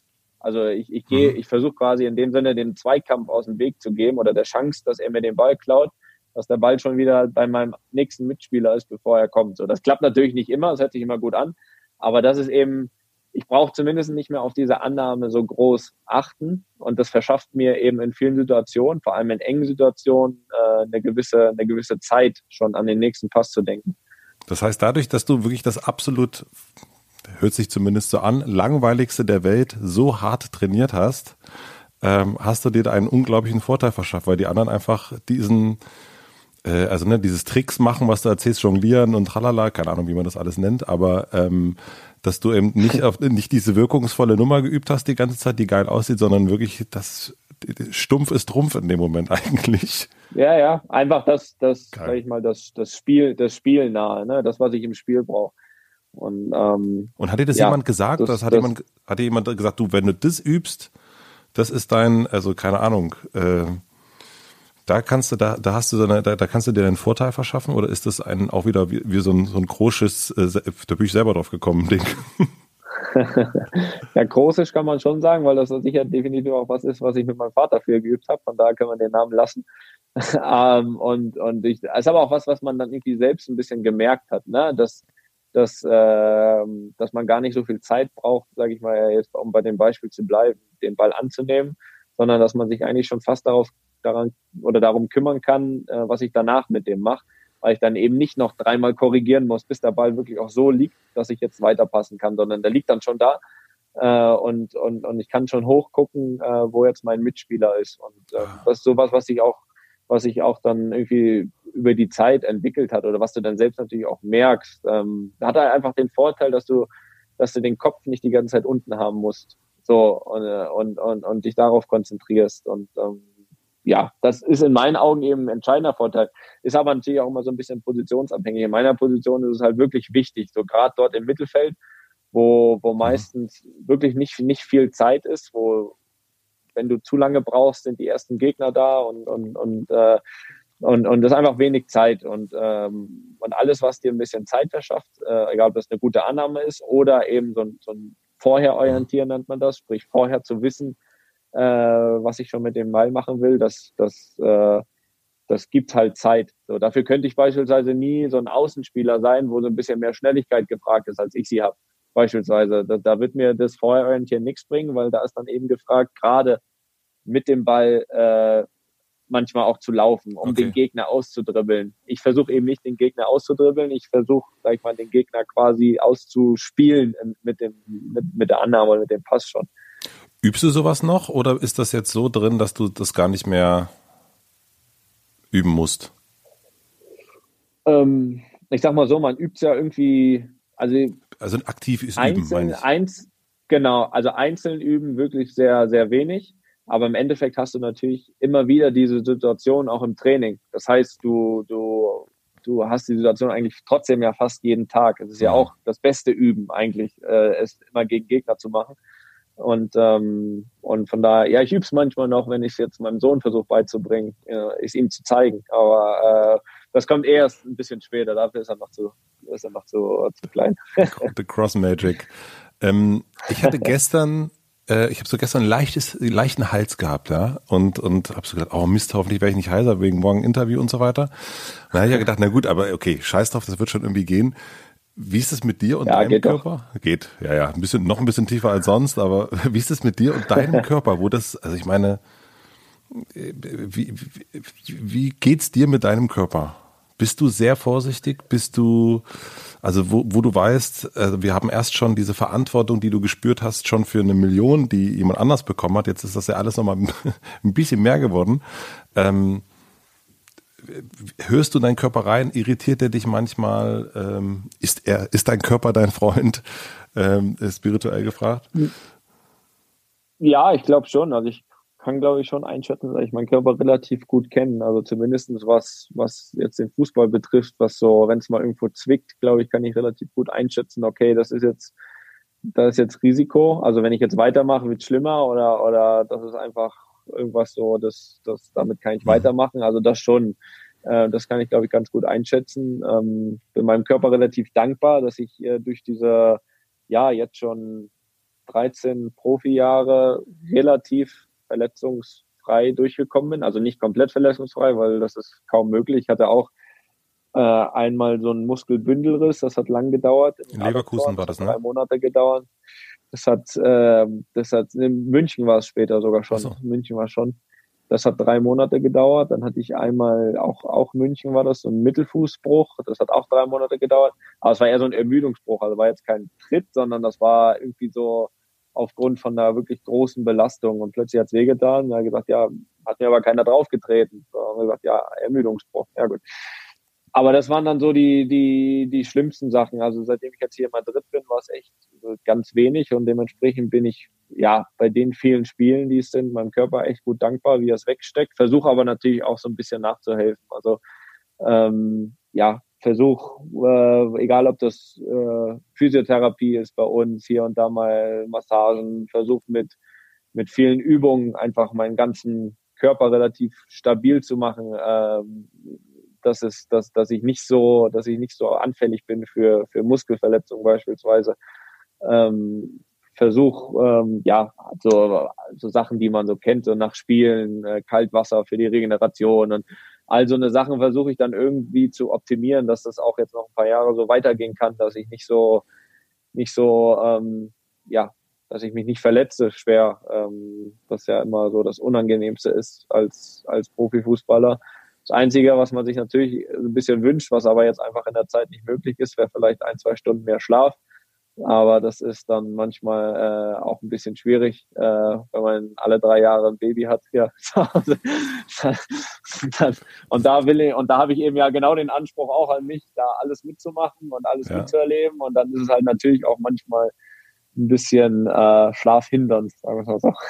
Was brauchst du, um so gut zu sein? Also wenn du so mal, wenn du sagst, so, das ist so ein wir haben mit Schlaf gerade schon gehabt, äh, so ganz kurz, aber wenn du merkst, so wenn die Sachen gegeben sind, dann, ähm, dann funktioniere ich am besten.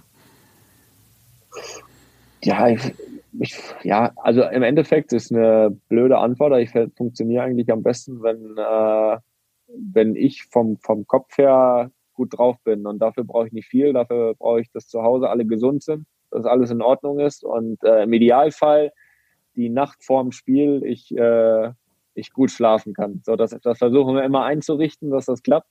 Und das, äh, das reicht eigentlich, zumindest für mich, um körperlich, äh, um körperlich gut, äh, gut zu sein. Also natürlich gibt's auch mal das eine oder andere Spiel, das hat aber gar nichts mit der Vorbereitung zu tun. Da fühlst du dich mal ein bisschen besser, mal ein bisschen schlechter. Ich glaube, das ist in jeder, jeder Branche so, egal ob das der Musiker ist, der fühlt sich bei, bei dem einen mhm. Konzert auch mal ein bisschen besser, ein bisschen schlechter, obwohl nichts anders war als ein Tag vorher oder, oder was auch immer. Das ist einfach mal manchmal so ein Tagesgefühl. Aber in der Vorbereitung an sich ähm, körperlich reicht mir eigentlich so die, die Nacht vorm Spiel, dass ich da gut schlafe. Ähm, dann, dann bin ich fein. In der Doku, was, was ein unglaublich wiederkehrendes Thema ist, und du hattest es erst schon auch mit dem, äh, die Kritik, die an dich so geäußert wurde, mit dem phlegmatischen Spielen, ist dieses ähm, Gefühle zeigen. Ähm, das, äh, das ist immer wieder, das wird, geht so den ganzen Film, wird das immer wieder so äh, gezeigt und thematisiert. Und ich habe mich gefragt, warum das so ein Thema ist. Also ich habe ähm, ich habe so gedacht, na gut, das, meine Güte, der ist äh, rasend erfolgreich. Äh, warum, warum ist das hier so wichtig? Also du hast ja auch schon gesagt, ne, mehr Zähne zeigen, mehr äh, äh die, die Kritik, die da mhm. gekommen ist. Also warum ist das so ein Thema? Ich kann das bei einem Musiker nachvollziehen, der Liebeslieder schreiben muss, ja, also, äh, mhm, aber warum ja. ist das so, äh, aber warum ist das bei einem Profifußballer so ein Thema? Also warum ist dieses, die Iceman äh, so, so, so ein zentrales Ding? Ja, weil es glaube ich auch so ein bisschen so, sage ich mal, unterschwellig, gerade in Deutschland damals irgendwie auch so ein, so, so ein bisschen so ein Kritikpunkt war, ne? weil, weil viele das irgendwie, oder zumindest die, die meine Spielweise nicht nicht, äh, nicht so gemocht haben äh, oder immer noch nicht mögen, ist ja wurscht. Äh, die einen konnte ich umstimmen, die anderen sehen es immer noch so. Ich glaube, äh, denen hat das dann noch so ein bisschen das dazu in die Karten gespielt, ne? dass dieses Spiel, was ich gemacht habe, was ja relativ, was ja relativ einfach, ähm, schnörkellos, emotionslos kann man sagen, äh, ist, ähm, das eben auch auf mich als Person irgendwie so ein bisschen äh, projiziert haben, ne? Und, und, und irgendwie, man hatte manchmal das Gefühl, der Deutsche will irgendwie noch den sehen, der da kämpft, der da, der da schwitzt, blutet und der Weint. da rumschreit. So, mhm. das, das sind so, genau, das sind so die, die Attribute, die es braucht, damit jemand auch wirklich alles gegeben hat. So, ich gebe auch alles, ne? Also definitiv, aber in meiner Art halt eben. Und das war und, und, und das war halt unterschwellig der Punkt, dass das eben nicht so ist, weil ich zeige ja keine Emotionen. So. Und ähm, aber das habe ich, auch das, äh, um darauf zurückzukommen, wenn man mich heute beobachtet, auch das habe ich ja nicht geändert. Also deswegen, nee. ich, ich, ich verändere mich ja nicht, nur damit es dem einen oder anderen noch gefällt und schrei noch einmal mehr. Also jeder weiß, dass ich auch genauso beim Fußball emotional dabei bin, genauso sehr gewinnen will wie die anderen, die, die ein bisschen mehr rumschreien. Das ist einfach eine Charakterfrage. Und äh, was ich im Fußball nicht bin, bin ich beispielsweise im Privaten schon etwas mehr. Also weil es einfach da nochmal um andere Ereignisse geht und vielleicht nochmal ganz viel, viel wichtigere Ereignisse. Äh, zumindest von meiner Wichtigkeit mhm. her. Also Fußball ist mir extrem wichtig, das zu gewinnen. Aber ähm, es geht eben, es gibt eben drumherum noch andere Sachen, die sind, äh, zumindest was Emotionen betrifft, äh, nochmal deutlich wichtiger. Ähm, warum ist es dann aber in der Doku so ein wichtiges Thema gewesen? Also das, also warum ist das da so? Ja, ich ich, ich, ich glaube, dass das hier, ähm, wenn man das den Vergleich damals oder Süddeutschland, Spanien, wie, wie dieser Fakt nicht von mir ist nicht der absolut emotionalste zu sein, zumindest was das Sportliche betrifft. Viele übertragen das ja auch auf die Person, obwohl sie die Person gar nicht so gut kennen. Mhm. Aber ist ja wurscht, äh, dass, dass, dass es ja für die Zeit hier in Spanien irgendwie viel, dass dieser Fakt viel positiver angesehen wird. Also er, er kommt ja in der Doku auch, äh, gerade das Bild mit unserem Physio, er, er spricht ja viel eigentlich sehr positiv ja. über diese Eigenschaft, ne? Dass, dass, dass er eher, der Spanier ist allgemein ein bisschen emotionaler und da ist das dann irgendwie so der, der Gegenpart.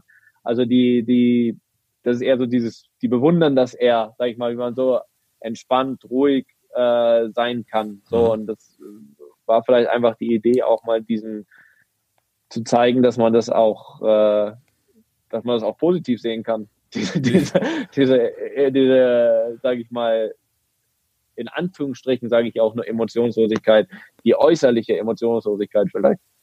Hast du, fühlst du dich in so Momenten, also, also mir sagt man auch eine Gelassenheit nach und ich habe aber innerlich manchmal schon, dass da richtig, da geht richtig was ab und dann denke ich ja, also ich bin eigentlich, hm. ich, ich bin überhaupt nicht gelassen, aber warum denken ja. das eigentlich alle? Kennst du das? Dass du dieses äh Ja, klar. Also ja klar, zumindestens ähm, zumindestens, dass es drin manchmal anders aussieht, als, als, als, als man es rauslässt. Also zum Beispiel bei, bei gewissen Erfolgen bin ich auch nicht der, der sich so extrem in den Vordergrund, äh, sage ich mal, schiebt oder so oder da dann auch da rumschreit ohne Ende. Und trotzdem freue ich mich innerlich genauso wie alle anderen. So ist aber einfach, ja, das ist so. Also ich, ich, ich, ich springe jetzt nicht da rum, damit es jetzt den Leuten noch ein bisschen besser gefällt, äh, sondern, sondern ich lebe das dann halt positiv wie negativ so aus, wie, wie ich das denke. Und ich, äh, und, und, und ähm, ich glaube halt einfach auch, dass diese, dass gerade diese Emotionslosigkeit mir auf dem Feld einfach auch manchmal, manchmal hilft. Also dass mir das, das, das, äh, und da sieht's halt teilweise manchmal auch innen so aus wie außen. Da bin ich wirklich relativ, relativ ruhig, ähm, weil es, glaube ich, auch gut ist für mein Spiel, dass ich eben die Sachen nicht mhm. irgendwie aus Emotionen erscheine. Manche Spieler brauchen das, ne? Manche Spieler brauchen so diese, diese Reibung, diese Emotionen, diese Fouls, um irgendwie richtig, äh, das, das brauche ich nicht. Ich glaube auch eher für mein Spiel, was ich ein bisschen durchdenken muss, dann schon auch in, in kritischen Situationen, in engen Situationen, dann trotzdem noch klare Entscheidungen zu treffen. Und da hilft mir das in meinen Augen eher,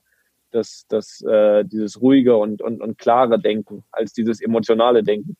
Machst du etwas dafür, um, also so, das, ich habe das, ich weiß gar nicht, in irgendeinem anderen Fußball-Podcast gehört, ähm, dass es jetzt äh, Common Sense ist, dass es ähm, nicht nur eine körperliche Beratung gibt, sondern auch eine psychische Beratung gibt in, in, in Mannschaften. Ähm, gibt es, ähm, nutzt du das, um, also genau diese Stärke, da haben wir wieder so ein, so ein, okay, das sind meine Stärken, da gehe ich eigentlich noch mehr drauf, als irgendwie die zu verändern, um die noch mehr zu stärken? Also tust du aktiv was, um deinen Kopf kühl zu halten? Nein. Nein. Nein, ich kann äh, Gott du sei Arsch. Dank. Äh, Nein, ich kann Gott sei Dank äh, sagen, dass das naturell ist. nicht an, antrainiert. Mist. bist, du, äh, äh, bist du zeitlich noch fein? Ich habe ich hab noch ein bisschen was auf dem Zettel, wenn, wenn das für dich ja, ja, ja, ja. ist. Äh, okay, ja, ja, das, das, äh, das freut mich. Ähm, weil ich würde gerne noch ein bisschen biografisch äh, äh, weitergehen, äh, weil wir sind ja eigentlich theoretisch immer noch bei Bayern, aber lass uns, äh, lass uns mal diesen, den, den nächsten äh, Transfer äh, angucken. Und zwar ähm, gab es den Moment, also du warst bei Bayern München, äh, es gab diese, das ist auch wunderbar in der Doku dargestellt. Äh, der Vertrag wurde von deiner Seite nicht verlängert. Also du hast den, du hast das Angebot nicht angenommen, warst dann quasi arbeits- oder, oder vereinslos. Dann kam die WM dazwischen 2014. Ihr habt gewonnen oder wir haben gewonnen. Und dein Berater sagte so schön, das war dann richtig schön danach mit den Vertragsverhandlungen. Ähm, das, man denkt immer, es geht bei sowas um Geld. Also, dass das irgendwie, dass eine Summe eine große Rolle spielt. Ist es so, dass die Summe eine große Rolle spielt? Das hörte sich in dem Moment so an. Oder spielen da andere Faktoren eine Rolle? Also worauf, was ist dir wichtig in so einem, äh, oder was war dir wichtig genau in diesem Moment, als es darum ging, du gehst, machst da nicht weiter, ähm, du weißt aber noch nicht, wo es hingeht und dann entscheidest du dich, dorthin zu gehen? Ähm, Ja, also, erst, also vereinslos war ich nicht. Ich hatte noch ein, äh, noch ein äh, Jahr Vertrag in München. Also ich bin so. jetzt nicht äh, ablösefrei gegangen. Aber es ist grundsätzlich ja so im Fußball, dass wenn du noch ein Jahr Vertrag hast, ist es meist so, dass äh, irgendwie eine Lösung gesucht wird. Entweder du verlängerst diesen Einjahresvertrag nochmal mehr, okay. oder es ist halt die letzte, die letzte Chance ja für den abgebenden Verein noch eine Ablösesumme zu bekommen. Weil ansonsten so der Worst Case für diese großen Vereine ist ja, wenn du dann irgendwie dann noch ein Jahr da spielst und dann gehst. So, das heißt ohne Ablöse, dann gehst du ja quasi frei. Und deswegen war es, war es eben in diesem Sommer äh, klar die Frage, entweder Vertrag verlängern oder wechseln. So, mhm. ähm, okay.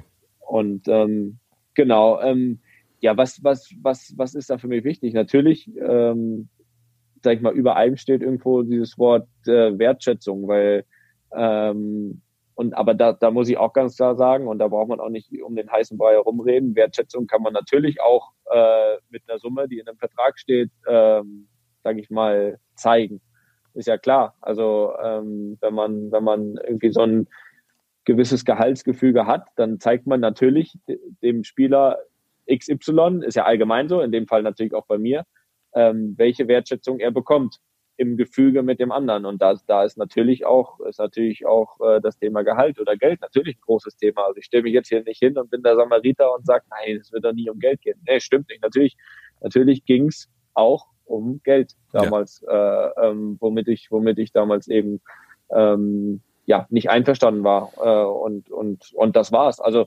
ähm, ich ich, ich glaube auch, ich also ich verstehe beide ich, Seiten. Also ich habe ganz kurz eine Frage. Ja, na klar. Ähm, ist es, hast du in solchem Moment äh, selber eine Vorstellung, was du denkst, was du wert bist, also nur für dich selber, oder guckst du dir dann an und, und fragst, nun kenne ich nicht so viele andere Spieler, äh, sag mal, was kriegst denn du? Ähm, oder mhm. ist das, äh, kommst du da wieder von dir selbst?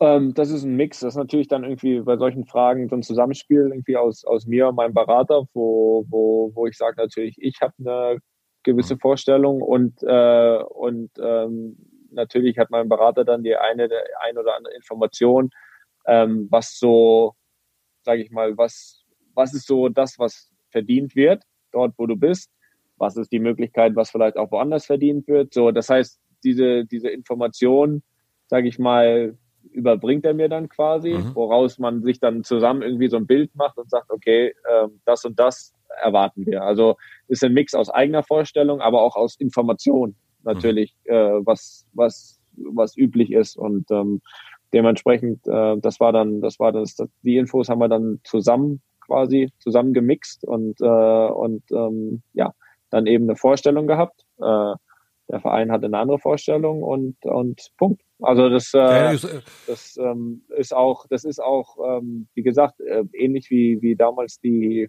die, die Klinsmann-Geschichte. Es ist auch, auch damit, man, man, man kam, man kam dann halt eben nicht zusammen, man hatte unterschiedliche äh, Vorstellungen und dann, und dann ähm, habe ich eben auch gesagt, okay, und ich bleibe aber trotzdem auch bei meiner äh, Vorstellung. Es ist ja dann manchmal schon noch so, dass nochmal die eine Seite oder die andere Seite dann dann einknickt oder nicht nur einknickt, sondern ich glaube, dass es zu 90 Prozent so ist, dass, dass, dass man sich dann irgendwie noch findet. Aber in dem Fall waren, waren glaube ich, die, ja, war, glaube ich, die, ja, der, der, äh, der Raum dazwischen äh, zu groß, um sich, um sich final anzunähern und äh, dementsprechend, ähm, dementsprechend habe ich mich dann für den Wechsel entschieden. Was ja aber auch, also ne, du, du weißt ja jetzt inzwischen, ich kenne mich nicht so gut aus, aber ich weiß zumindest, dass Bayern München schon ein sehr, sehr großer Verein ist und dass es schon auch ein ziemlicher Big-Ass-Move ist, da zu sagen so, nö. Ist dir das bewusst gewesen in dem Moment oder, oder ist dir das auch wieder mal egal gewesen?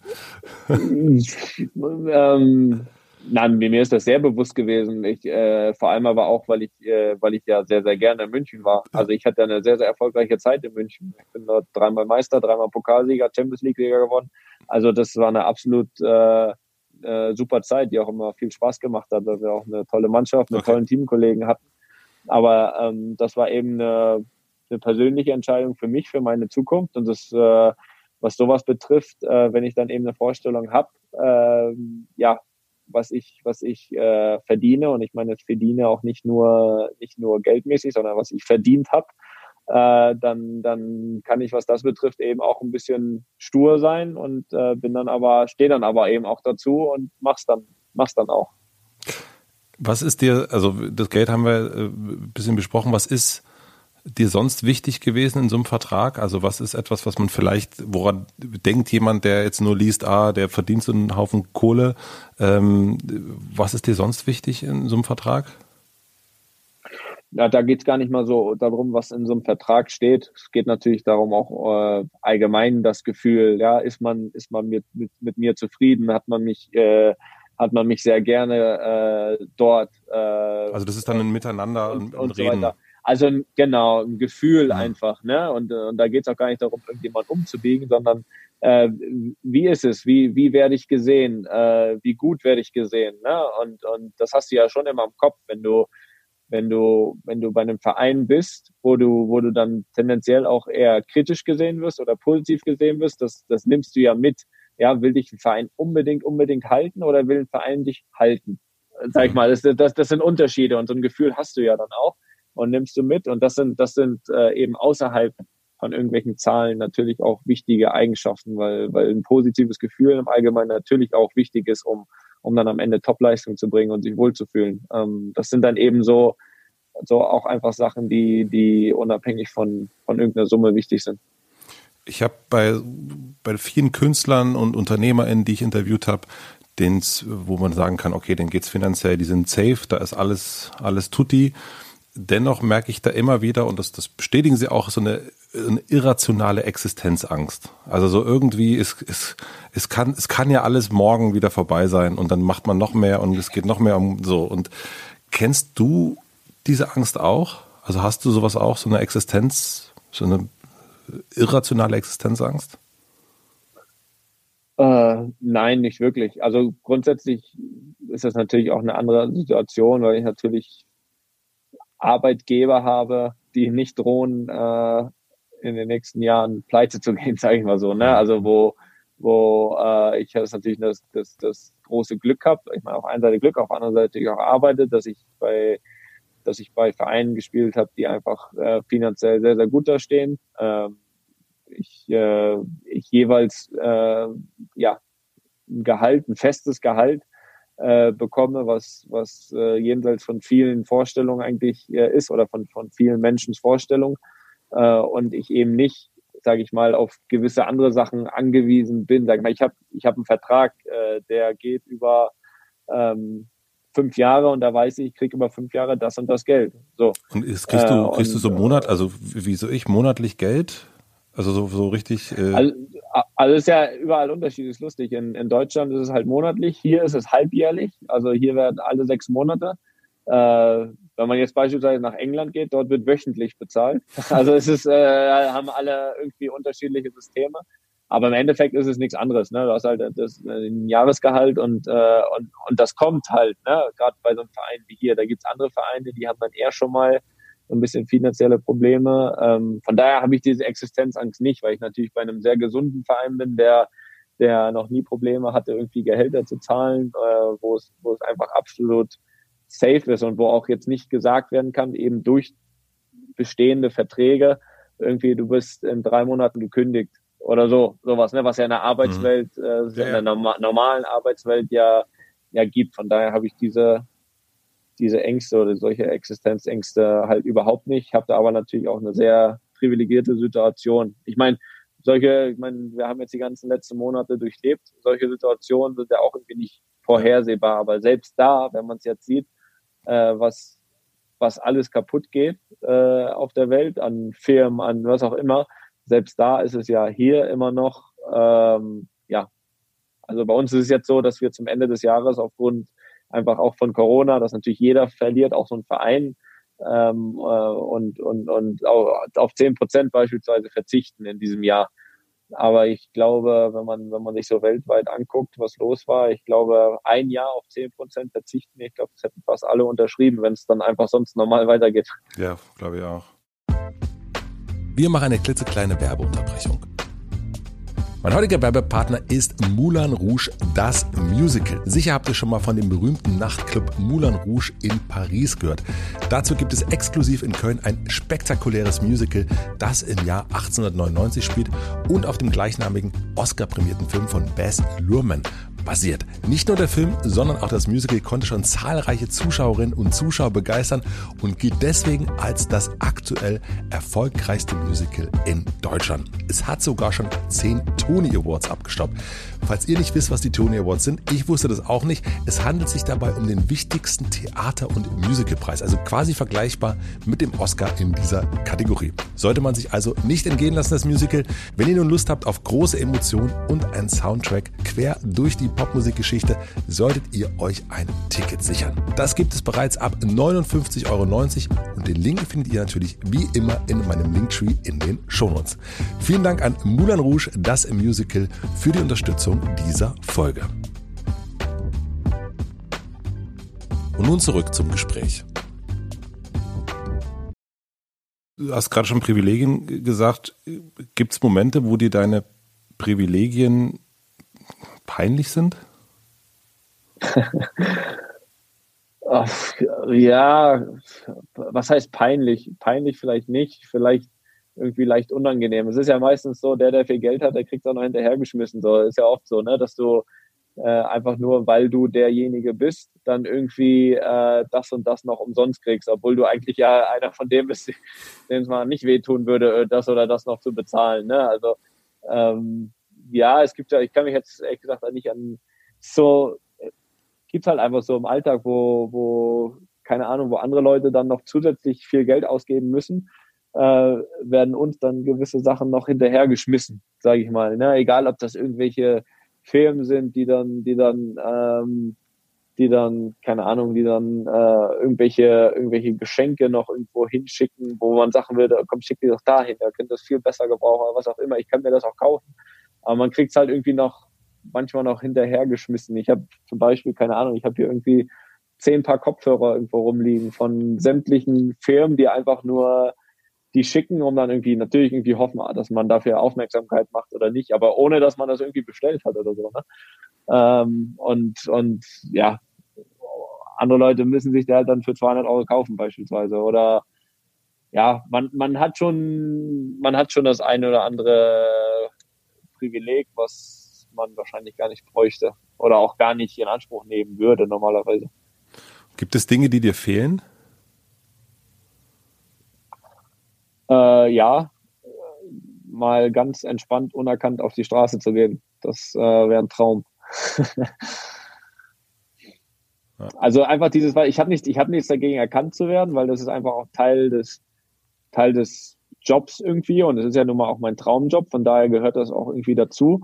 Mich, mich nerven die, diese ganz normalen Alltagssituationen. Wenn du auch einfach mal sagst, pass auf, ich gehe jetzt mal einkaufen und du weißt ganz genau, weil du musst bei jedem Ding irgendwie so aufpassen, irgendwie, keine Ahnung, dass dir jetzt nicht das irgendwo runterfällt zum Beispiel, weil äh, du fühlst dich halt einfach immer beobachtet. Äh, mhm. Ich glaube, du bist es auch teilweise immer, mhm, aber klar. gefühlt bist du es immer wahrscheinlich nicht, nicht mal ganz so sehr, wie man es sich selbst sagt.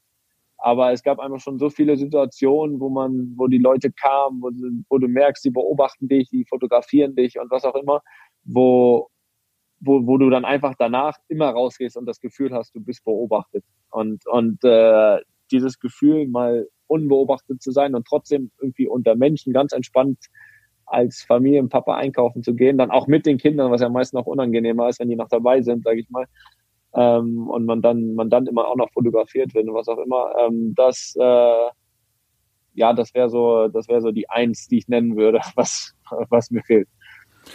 Und jetzt bist du ja trotzdem, also äh, ein Fußballer, der zu den erfolgreichsten Fußballern der Welt gehört. Einer der, also ich glaube, irgendjemand sagte auch, der erfolgreichste deutsche Fußballer aktuell.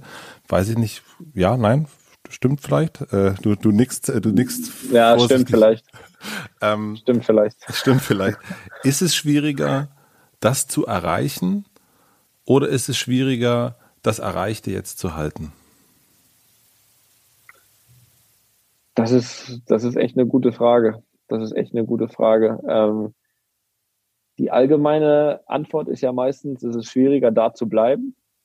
Ähm, weil, weil klar, ähm, wenn man die Qualität hängt, da hinzukommen, okay, aber das konstant über so viele Jahre zu machen, das erfordert natürlich äh, noch viel mehr, weil weil natürlich alle anderen nachkommen. Das heißt, du gewinnst einmal die Champions League, das heißt, alle anderen wollen dich schlagen. Ähm, das, das, das ist motivationsmäßig im Fußball einfach so. Das heißt, mhm. du gewinnst das zweite, du gewinnst das zweite Mal die Champions League und noch mehr kommen die alle mit Messern zwischen den Zähnen und wollen dich schlagen, weil es geht ja, das ist ja auch in anderen Sportarten so, es geht darum, also jetzt mal aufs, aufs Tennis übertragen, äh, also wer Roger Federer schlägt, ah, da sind der, der ist ja, der ist in aller Munde und der ist ja hoch motiviert so und dementsprechend kann man das so ein bisschen rüberleiten in dem Jahr, wo wir, wo wir dann zwei, dann das dritte Mal die Champions League gewonnen haben noch. Ja, also in, wer Real Madrid schlägt in der Zeit, äh, so das ist das ist dann die Motivation, weißt du? Und, und ähm, von daher diese diese Angriffe immer wieder abzuwehren, das das nötigt natürlich viel. Das nötigt auf der einen Seite körperlich ab, äh, so motiviert zu sein, dass du dass du nicht nachlässt, eher noch mehr machst als als bis dahin und natürlich auch vom Kopf her, dass du, dass du immer wieder das nochmal erreichen willst und nochmal erreichen willst und nochmal erreichen willst, äh, wo es ja auch irgendwann menschlich ist zu sagen, boah, schau mal, was wir geschafft haben. Ähm, jetzt, jetzt fällt so ein bisschen die Anspannung ab oder die Last ab oder diese riesige Motivation ab, wenn man es oft geschafft hat. Deswegen würde ich schon sagen, ähm, da oben zu bleiben ähm, ist, ist schwieriger als dahin zu kommen. Wobei auch dahin zu kommen, auch auf diesem Weg hast du ja Rückschläge. Auch das alles beides nicht einfach. Und weil, weil, weil einfach auf diesem Weg dahin zu kommen, das noch ganz kurz als ja. zu ergänzen, es eben auch solche Rückschläge gibt, die dich auch, die dich auch auf Deutsch gesagt zerstören können, ja. Also die, die, die dir so viel an Kraft und, und, und, und äh, Kraft vom Kopf her auch nehmen können, äh, wo du dann sagst, äh, das Beispiel von damals Champions League Finale, wo du dann sagst, boah, wenn du das in, an dem Tag nicht schaffst, wo du schon ins Finale kommst, wenn du weißt, was für ein weiter Weg das allein bis ins Finale ist, äh, dann die bessere Mannschaft bist, äh, im Elfmeterschießen dann schon vorne liegst quasi, wenn du das an dem Tag nicht gewinnst, so, äh, dann so ein bisschen zu resignieren, ne? das ist natürlich auch eine Gefahr, die da ist. Deswegen ist es auch dahin zu kommen, Sachen, solche Sachen zu gewinnen, auch überhaupt nicht einfach. Und wo siehst du dich da selber gerade? Also hast du, es ist vielleicht eine harte oder blöde Frage, du kannst ja auch skippen sozusagen, aber äh, theoretisch gibt es jetzt eigentlich nur noch da bleiben und dann so langsam wieder nach unten zu gehen. Oder? Oder ist also wie. Ja, oder wie im, im, im, im Idealfall aufhören, aufzuhören, bevor es wieder nach unten geht. ist das die Option, die du gerade, äh, die du da gerade wählst? Na, ich, ich, ich hoffe natürlich. Also äh, es ist ja richtig, es ist immer, ich finde es einfach wichtig, nach wie vor Ziele zu haben, ähm, obwohl man schon viel erreicht hat. Weil sonst geht es automatisch, glaube ich, Stück für Stück so ein bisschen äh, runter. Und das, das, das will ich eben nicht. Also ich bin zwar jetzt trotz, zwar schon lange dabei, bin jetzt 30 geworden und trotzdem habe ich noch äh, Lust und, und, äh, und Ziele, absolut. Also ich hoffe, dass wir es dieses Jahr hinbekommen, hier nach einer Zeit jetzt mal wieder Meister zu werden. Äh, das war ein Riesenziel von uns vor der Saison, weil, weil es in den letzten zwei Jahren Barcelona geworden ist, was natürlich in Madrid-Anhängern auch überhaupt nicht so schmeckt. Äh, von daher, von daher, ja, genau, von daher merkt man natürlich auch da die Motivation, Meister zu werden, obwohl ich, obwohl ich es auch schon geworden bin, aber Motivation ist hoch. Und so versuche ich halt, versuche ich halt irgendwie weiterzumachen. Ich habe das auch das äh, natürlich freue ich mich extrem auch nächstes Jahr dann auf die Europameisterschaft, äh, da ein gutes Turnier zu spielen. So sage ich mal die die sage ich mal die Erinnerung eher dann wieder an 2014 anknüpfen zu lassen als an 2018. So also da ein gutes Turnier zu spielen. Äh, von daher kommen immer wieder Ereignisse, die mich nach wie vor Gott sei Dank noch automatisch motivieren und äh, solange habe ich auch keine Sorge, dass ich auch äh, mein Niveau ähm, ja halten kann, dass es, dass es, dass, dass ich motiviert bin, dass ich gut spiele und äh, wenn ich irgendwann aber merke, dass es mir auch irgendwie keinen Spaß mehr macht, ich die Motivation nicht habe, äh, dann habe ich auch irgendwie den Anspruch an mich selbst, äh, es es sein zu lassen und äh, oder wenn ich oder wenn ich das Gefühl habe, boah, da kann ich jetzt echt nicht mehr mithalten, weil gerade wenn man das über Jahre so gut konnte, äh, dann ist es bestimmt irgendwann ein richtiges Kackgefühl, wenn es nicht mehr reicht. Und ich finde, ich finde, da ist es dann auch entscheidend. Äh, und da gibt es auch viele Negativbeispiele, finde ich, die dann irgendwie zum Ende ihrer Karriere, die solche Weltkarrieren hatten, die so in den letzten zwei Jahren oder letzten zwei, drei Jahren irgendwie dann nochmal so ein, irgendwie dem allen irgendwie nochmal so einen negativen ja fast schon Mitleidsanstrich mitgegeben haben, indem sie auf Teufel komm raus irgendwie mit drei, vier, fünf, 36 nochmal nochmal versucht haben, sich irgendwie durchzuwursteln, weil sie nicht aufhören konnten oder dann nochmal irgendwo hingegangen sind. Äh, ähm, das ist mein großes Ziel, das zu vermeiden, wirklich auf einem, einem sehr, sehr guten Niveau ähm, irgendwie dann auch äh, in der Lage zu sein, zu sagen, okay, das war's. Ich habe gestern Abend, und das meine ich jetzt nicht, äh, äh, ich komme jetzt nicht drauf, weil du das gerade so gesagt hast, sondern das, äh, diese Frage habe ich mir schon vorher gestellt. Ich habe gestern Abend äh, die Dokumentation über Bastian Schweinsteiger äh, noch nicht ganz zu Ende gesehen, aber so die erste Stunde. Und hast du die auch gesehen? Nee. Nee. Habe ich noch nicht gesehen. Ähm, und was er sagt, ganz am Anfang und auch immer mal wieder kommt das so, was er äh, schaffen möchte, sagt er immer wieder, es sind Erinnerungen es ist immer Memories, Memories, sagt er immer. Und ähm, und ich habe mich, das ist das, was ich in deiner Doku nicht gesehen hatte. So, ich habe, ich habe noch nicht so gesehen, okay, was, äh, was möchte der, der Toni, ähm, was, äh, was da bleiben soll. Was ist es für dich? Ähm, was bleiben soll?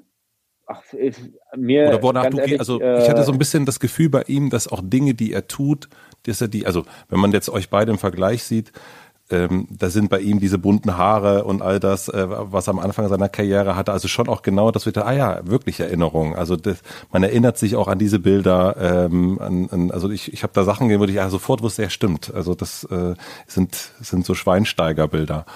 Ähm, deswegen habe ich mich das gefragt, weil da hatte ich wirklich das Gefühl, dass er diese Momente auch genau deswegen so macht, damit sie in Erinnerung bleiben, damit sie Bilder bleiben. Wenn du weißt, was ich meine? Ja, ja, ja, aber gut, das, da bin ich jetzt nicht so der, der dieses große Ziel hat. Ich bin absolut fein damit, wenn ich dann irgendwann mal aufhöre, dass die Leute sagen, so, das war wirklich gut anzuschauender Fußballspieler, der nebenher auch noch erfolgreich war und darüber hinaus auch noch äh, über dem Fußball hinaus auch noch ein paar gute Sachen gemacht hat. So, das, äh, damit bin ich fein. Ähm, wir hatten es erst schon angesprochen, deine Stiftung ist äh, äh, vielleicht ein, ein, ein Segway dahin. Du machst es jetzt seit fünf Jahren und wir haben gerade so über diese Ziele gesprochen. Ähm, da ging es um, um, um Fußball, da ging es um, um die nächsten, da ging es um die EM, ähm, da ging es um die, äh, um die aktuelle Saison. Was ist für dich in deiner Stiftung das Ziel? Gibt es das? Ja, da gibt ja, da gibt es schon, aber es sind eher laufende Ziele. Ne? Mhm. Das, äh, ich habe damals äh, vor fünf Jahren wirklich äh, und, und die haben wir auch innerhalb dieser fünf Jahre auch schon schon äh, teilweise erreicht. Ich habe damals angefangen äh, mit, mit zwei Einrichtungen, beziehungsweise haben wir angefangen, zwei Einrichtungen zu unterstützen, beziehungsweise die Familien davon.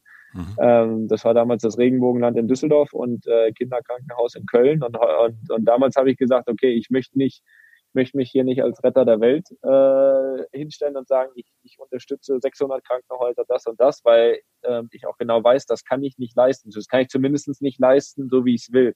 Also wirklich nachhaltig, persönlich und wirklich, ähm, wo man, wo man merkt, okay, da ist wirklich, ja, da ist wirklich dieses, dieses Face-to-Face -face dahinter, ja. Also man, man, man, man lernt die Familien kennen, man macht sich ein Bild davon, man überlegt, was kann man da machen. So, das ist halt da nicht möglich. Deswegen habe ich gesagt, okay, wir fangen mit zwei an.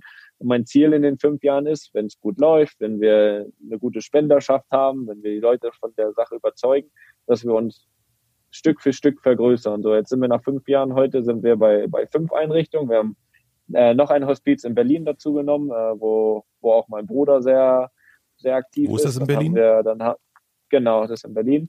Wo ist das äh, da? Sonnenhof. Sonnenhof, okay. Hm. Äh, der so Sonnenhof ist das. Hm. Der Sonnenhof, also ich war auch zweimal da schon. Ich kann dir jetzt gar nicht, Berlin ist so groß. Hm. Also ich ja, bin kein Berlin-Experte, das müsste ich Felix fragen. aber aber wir waren auch ge gemeinsam, waren wir schon, schon, schon einmal da auch. Genau, dann haben wir ein Kinderhaus in Viersen und, äh, und ähm, einen ambulanten Kinderhospizdienst in Greifswald in meiner Heimat.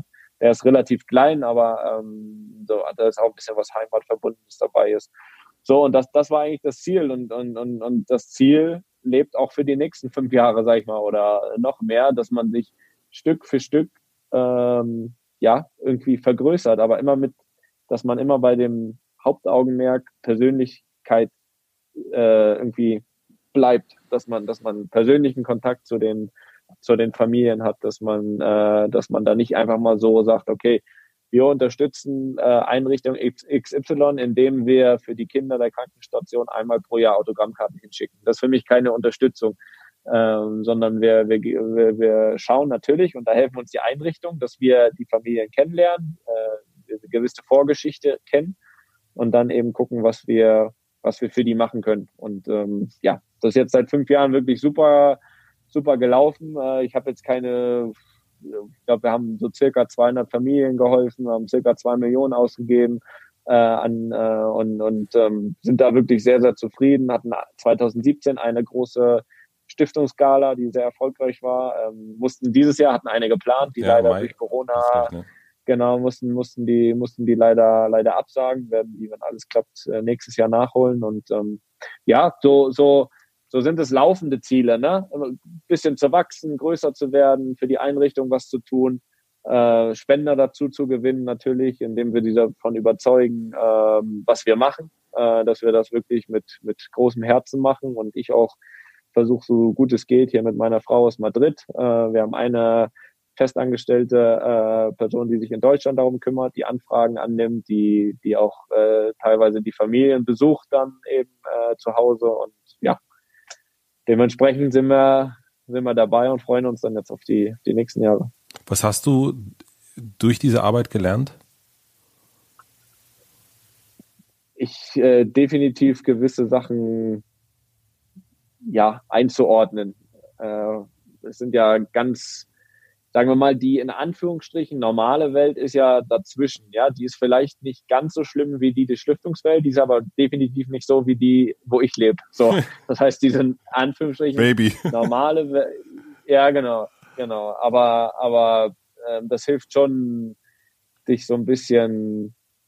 Also ich glaube nicht, dass ich das von der Persönlichkeit brauche, ich glaube, dass ich das auch so alles eingeordnet bekomme, ja. aber aber es, es nimmt manchmal so eine Wichtigkeit, auch, auch eine Wichtigkeit manchmal von Fußball, wenn du dann ähm, manchmal nach einem verlorenen Spiel noch liest, wie es einer Familie geht, dann denkst du, oh, das verlorene Spiel war jetzt doch nicht ganz so schlimm, wie dies Familie hat. Oder, oder man, man vergleicht natürlich auch vieles jetzt, äh, weil es natürlich auch viele Kinder sind mit hm. Krankheiten äh, in einem Alter, wo, wo ich hier zu Hause kerngesund rumlaufen habe ähm, was, was äh, man, man set, versetzt sich so ein bisschen hinein und äh, da sind schon viele emotionale Geschichten bei, bei rausgekommen und ähm, schöne Geschichten, natürlich oft unter irgendwie einem traurigen Stern, mhm. aber, aber ähm, ja, die Reaktion, sage ich mal, der Eltern vor allem, wenn man eben die Nachricht übermittelt, dass man dem Kind noch diesen Wunsch erfüllt oder oder ihn den Eltern irgendwie im Alltag so ein bisschen hilft, egal ob es mit einem Badumbau ist, äh, mit einem Autoumbau, mit einem neuen Auto, was, was auch immer. Äh, diese Reaktionen sind dann doch unbezahlbar. Sachen, die wir voraussetzen im Alltag, mhm. äh, die, für, die für die ja, mh, mm, ja quasi ein anderes Leben bedeuten. Das ist schon unbezahlbar. Ja, das habe ich auch gedacht, als ich das so, ähm, es gibt ja auch eine Instagram-Seite und, und auch man, man findet da auch recht viel dazu. Also ich finde es auch erstmal super, dass ihr da so transparent seid. Das, ähm, und eben auch, ähm, was mir auch sehr aufgefallen ist, dieses persönlich. Also dass es eben nicht so ist, da ist jetzt irgendwie ein reicher Fußballer äh, irgendwo in Spanien, der irgendwie äh, äh, mit der Flaschenpost ein paar äh, ein bisschen Geld rüberwachsen lässt, sondern irgendwie, dass das sehr, sehr angenehm ist. Ja, aber das ist schön, aber das ist schön zu hören, dass das auch so rüberkommt, weil du hast ja kannst es machen, aber es gibt ja doch immer Vorurteile. Das, da Voll. kommst du nicht raus. Und es gibt auch, also es gibt A, Vorurteile und manchmal gibt es aber auch, manchmal sind die auch berechtigt. Ich sehe auch hier und da mal Stiftungen links und rechts, wo ich auch weiß, wie es abläuft. Aber ähm, ja, wo dann auch diese Vorurteile das eine oder andere Mal auch berechtigt sind. Aber wir haben halt vor fünf Jahren gesagt, entweder wir, wir machen es irgendwie richtig Ne? Äh, ich, man kann das auch einfach sagen, okay, ich, äh, jedes Jahr, wenn Weihnachten kommt, dann machen wir weiter so, dass wir einfach was spenden, so ins Blaue hinein. Und äh, damit habe ich dann mein,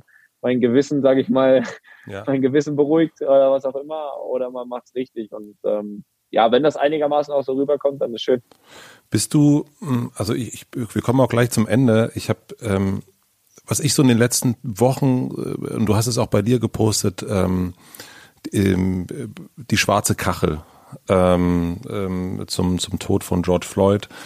Ähm, ich habe mich gefragt, ob Fußballer, also zumindest beobachte ich es gerade so, also dass die, dass die, äh, dass Menschen allgemein in der Öffentlichkeit jetzt anders, sich anders engagieren müssen, politischer sein müssen, äh, Haltung zeigen müssen. Ist das, also ist das ein Gefühl, was, was richtig ist oder, oder siehst du das anders als jemand, der Fußball schon so lange beobachtet? Ja, ich glaube schon. Natürlich hat das das jetzt nochmal, äh, diese Geschichte, die dort passiert ist, einfach nochmal natürlich extrem ausgelöst. Nicht nur im Fußball, ja weltweit. Genau. Ja ein gesam gesamtes, gesamtes Thema. Und ähm, ja, also es sollte ja eigentlich vorausgesetzt sein, ist es leider nicht, dass es, dass es, äh, dass es eben diese absolute Gleichstellung im Denken gibt. Ähm, ist es äh, sehr offensichtlich leider nicht. Sogar noch zu, zu deutlich größeren Teilen nicht gegeben, als ich eigentlich dachte oder zumindest gefühlt, gefühlt hat. Dass es das gibt, ja, das, das wusste ich, dass es wirklich so sehr präsent ist. Ähm, das hat das jetzt, glaube ich, alles auch nochmal so ein bisschen, so ein bisschen aufgewühlt oder ähm, aber ich glaube schon, also ich, ich, viele sagen ja, okay, Fußballer, haltet euch raus irgendwie aus Politik. Ähm, das, das sehe ich nicht so. Warum sollten Fußballer nicht auch eine Meinung haben?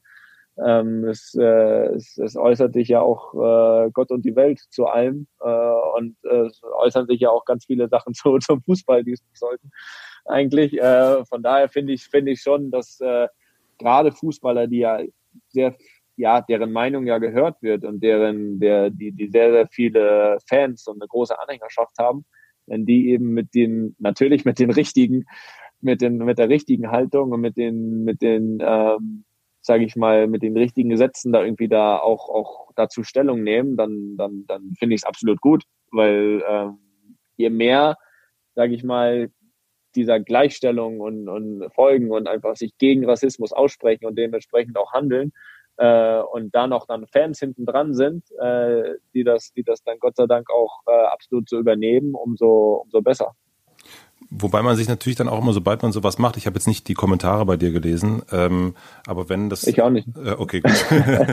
aber ich, ich kenne das, keine Ahnung, bei Luisa Neubauer, die für Fridays for Future wahnsinnig aktiv war und ist. Ähm, wenn ich da die Kommentare lese, dann denke ich, um Gottes Willen, diese arme, das arme Mädchen, das sich so engagiert und eigentlich wird Engagement ganz oft oder auch Haltung ähm, immer wieder komisch ausgelegt. Also man könnte sich natürlich absolut einfach absolut. Einfach also ohne ja klar, also ohne dass ich die Kommentare lese, äh, sind bestimmt 25 Prozent davon so nach dem Motto, äh, weiß nicht, halt die, halt die Klappe, erzähl nichts zu Politik, Spiel. bleib bei, bleib, bleib, genau, bleib bei deinem Fußball und so. Aber das hat, das, das hatte ich auch, glaube ich, in unserer ersten Folge mit, mit Felix von unserem Podcast auch gesagt. Warum, warum, warum sollte ein Fußballer keine Meinung haben oder, oder, oder die nicht, nicht äußern können? Und gerade bei so einem Thema, was, was, äh, was in meinen Augen ähm, ja so eine große Welle ausgelöst hat und, und auch so wichtig ist, äh, wenn man da, finde ich, mit der, mit der richtigen Einstellung, richtigen Haltung da vorne weggeht, äh, dann sollte man jeden Einzelnen versuchen, da mitzuziehen. Und die, die dann darauf auch noch meckern, ja, die kriegst du sowieso nicht. Aber äh, wenn nur zehn Prozent davon, äh, oder zehn ist wahrscheinlich noch zu hoch, wenn nur zwei oder drei Prozent davon irgendwie ihre Meinung ansatzweise ändern, wenn die vorher falsch war, ja, dann, dann hat es sich doch gelohnt. Ja. Ja, ich finde das, äh, ich das gut. Ich bin äh, auch immer so ein bisschen ähm, ähm, ambivalent. Manche, äh, da denke ich auch, äh, vielleicht nicht zu viel äußern. Äh, also weil du merkst, bei manchen Leuten merkst du auch, ja, das ist jetzt quasi ein, das popkulturell wird einfach mitgespielt und das machen jetzt alle Klar. und dann macht man das auch und, und bringt Likes. Und es geht ja auch immer, es geht ja, ist genau, genau, das ist ja auch das Problem. Es geht ja auch immer darum, ähm, sage ich mal, wie, mit welchem Hintergrund mache ich das? Mache ich das wirklich mit dieser vollen Überzeugung, zu sagen, ich will, und wenn es von meinen Followern, äh, wie gesagt, nur zwei Prozent sind, die ich damit so ein bisschen in die richtige Richtung äh, schieben kann, ähm, weil sie einfach meine Fans sind und dementsprechend nur deswegen darüber nachdenken, dann ist es gut. Wenn ich das natürlich mache, unter dem Verdacht stehe ich Gott sei Dank nicht, irgendwie, irgendwie Follower da, da irgendwie mit so einem Post dazu, ja, dann ist es natürlich, äh, natürlich lächerlich oder irgendwie auf einen Zug mit aufspringen, wo man auch, auch diese Ernsthaftigkeit ja schon alleine, ja, vom ganzen Instagram-Auftritt manchmal hinterfragen kann. Dann ist es natürlich auch irgendwie so ein bisschen, so ein bisschen schwierig. Und vor allem ist ein Post natürlich immer einfacher, als es dann auch zu leben. Ne? Äh, und, und, und das sollte natürlich da hinten dran auch hängen dann. Ähm, aber ich weiß, was du meinst, dass es manchmal auch äh, hier und da auch äh, zu hinterfragen ist. Ähm, Musst wie ernst gemeint ist es. Musst du dich da oder, oder sprichst du das zu Hause erst durch oder, oder versicherst du dich erst rück oder beschäftigst du dich dann nochmal anders mit den Themen oder wie, wie äh, entscheidest du oder also was, also gibt es ja auch nee, wieder so also, Abwägen, macht man das jetzt oder macht man es nicht? Äh, was weiß ich? Was darf ich sagen? Was soll ich vielleicht nicht sagen? Also es ist ja, ich weiß nicht, wie viel, du hast ja so ein paar Follower, würde ich mal behaupten. ähm, ja, ein paar. Ein paar ähm, also passiert da was? Also bist du da vorsichtiger in so einem Moment oder ist das ähm also, also was das betrifft, in dem Fall nicht, weil, weil da kann es in meinen Augen nur eine Meinung geben. Okay. Und mhm. äh, die, ist, die ist in meinen Augen so klar, da brauche ich nichts. Wer das auch noch negativ auslegt, der, der, mit dem habe ich auch nichts zu tun, der kann mir auch gerne entfolgen. Ähm, von daher, also da in dem Thema, aber natürlich gibt es auch mal so das eine oder andere, ich habe auch auf Twitter hier und da mal dem einen oder anderen schon geantwortet, wo wahrscheinlich mir jetzt, wenn ich das jetzt noch dreimal durchgesprochen hätte mit meinem Berater, der mir wahrscheinlich gesagt hätte, ach komm, lass einfach. Mhm. Aber, dem, aber, aber das mache ich dann doch einfach ganz gerne mal, dass die Leute auch merken, okay, ich bin da A persönlich äh, am Werk und B ist auch nicht immer alles so, so 0815 abgesprochen. Also, also ehrlich gesagt, hier ist die Antwort nein, ich spreche es nicht ab, was ich mache, weil es einfach immer einfach irgendwie auch so ein bisschen, ich meine, dazu sind es auch meine Accounts, das soll so ein bisschen natürlich auch meine Meinung widerspiegeln. Ja. Ähm, wir biegen mal ein mit, mit fünf schnellen Fragen fürs Ende. Du hast, wir haben die Zeit schon auf jeden Fall so wahnsinnig überschritten. Ich, äh, es war mir. Dann hauen wir die noch raus. Hauen wir die noch schnell Dann raus. Hauen wir die noch raus.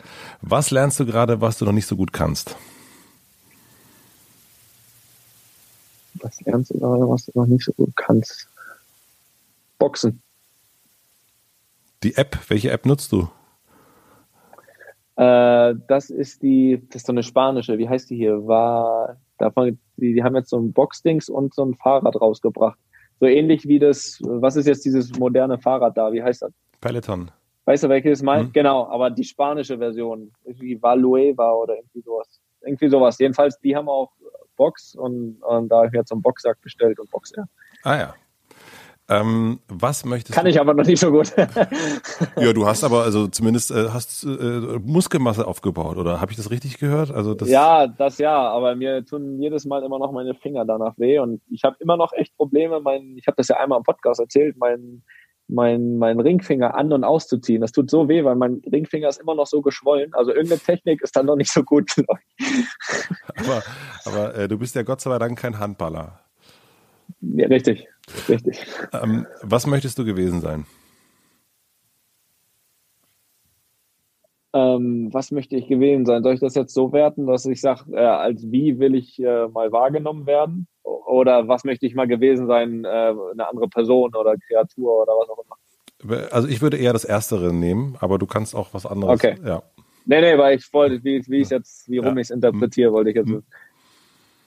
Wie möchtest du mal äh, ja, ich möchte gerne, äh, das Hauptziel ist, als guter Vater und Ehemann äh, in Erinnerung zu sein. Der auch noch ein bisschen kicken konnte von mir aus, aber das, äh, das am Ende der Tage, wenn wir da irgendwie alle sind mit 70, 80, äh, da ist mir dann doch wichtiger, äh, ja, die, die Hauptzeit ist äh, außerhalb des Fußballs, gerade wenn der Fußball vorbei ist nachher. Gibt es ein Buch, oder ein Film, den du allen Hörern, Hörerinnen vom Podcast empfehlen würdest? Vielleicht etwas, was du vielleicht passend zum Gespräch oder ein Buch oder ein Film, den du immer gerne empfiehlst oder gern verschenkst? Ähm, Buch finde ich, äh, finde ich äh, Dirk Nowitzki sehr gut. Mhm. Die Dirk Nowitzki, Robbie Williams ist natürlich ein bisschen, bisschen crazy, aber auch gut, finde ich. Also wer sich dafür interessiert, mhm. also würde ich mal die zwei, also du merkst, ich bin, was, äh, was Bücher betrifft, eher, eher ein Freund von, äh, ja, wie nennt man das? Dokumentation. Biografien. Äh, ja. Lebensbiografien, genau. Ja.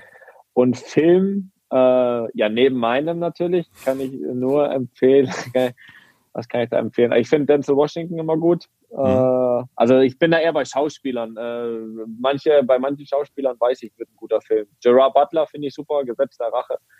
Ähm, ja, das sind so meine Favoriten. Ich nehme mal Dirk Nowitzki tatsächlich, weil ich äh, den natürlich auch irgendwann mal sprechen möchte und äh, mir schon von vielen Leuten gesagt worden ist, dass das eine ganz, ganz tolle äh, Biografie sein soll. Und äh, der wirkt auf jeden Fall auch aus der Ferne wahnsinnig sympathisch. Also ähm, ja, das ähm, ist auch.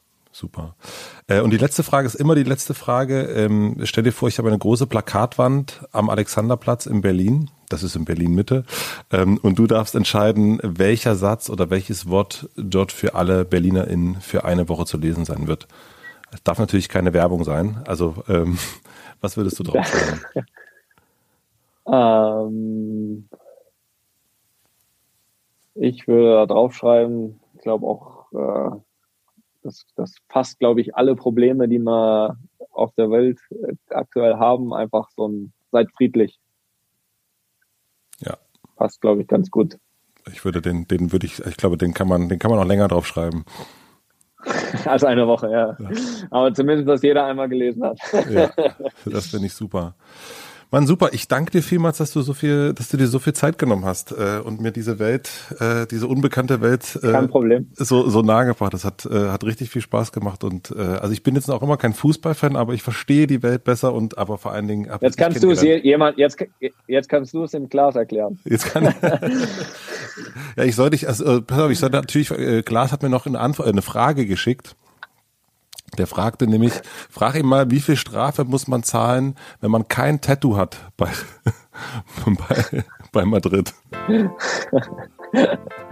ähm, ja, ist noch nicht eingeführt, aber ich glaube, das muss auch, muss ja auch gar keiner zahlen. weiß ich nicht, weiß ich nicht, weiß ich nicht, weil gibt's nicht, kannst du sagen. Gibt's nicht. weiß ich nicht, gibt's nicht. Was machst du jetzt noch?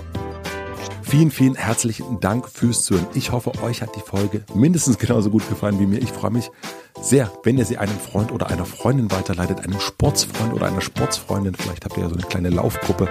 Schickt sie gerne mal rein. Mich hat es auf jeden Fall sehr, sehr beeindruckt, wie locker und unkompliziert dieses Gespräch und die Verabredung dazu abgelaufen ist. Das habe ich selten erlebt, dass so ein großer Superstar so unkompliziert ist tatsächlich. Also vielen herzlichen Dank, Toni, nochmal an dieser Stelle. Ich freue mich sowieso gerade sehr, dass so viele verschiedene Gäste aus so vielen verschiedenen Bereichen hier im Hotel Matzeland und ich freue mich noch mehr darüber, dass euch das genauso begeistert wie mich und mich motiviert das definitiv so bunt weiterzumachen. Also vielen herzlichen Dank für die vielen Zuschriften. Vielen herzlichen Dank an die Supporter Clark, Kia, Heinigen. Vielen herzlichen Dank für die Musik an Jan Köppen. Und wie immer gibt es jetzt einen kleinen Podcast-Tipp zum direkten Weiter. Und zwar ist das der Podcast von Felix und Toni Groß. Die beiden Brüder sprechen alle zwei Wochen miteinander. Der Podcast nennt sich einfach mal Luppen und ich fand den auch als Nicht-Fußballfan sehr, sehr hörenswert. Toni spielt, wie ihr wisst, bei Real Madrid. Sein Bruder spielt beim FC Union und es ist sehr, sehr spannend, wie die beiden miteinander darüber reden, wie die beiden über Auf- und Abstieg, über Erfolg und Misserfolg reden, wie die beiden sehr, sehr unterschiedlich ans Spiel gehen, mit Nervosität umgehen und obwohl sie sozusagen aus dem gleichen Elternhaus sind, doch sehr, sehr verschiedene Menschen sind. Es geht um Bruderliebe, Bruderneckereien, viele, viele lustige Anekdoten, kleine Saufgeschichten auch. Ähm, also ich höre da sehr, sehr gerne zu. Einfach mal luppen.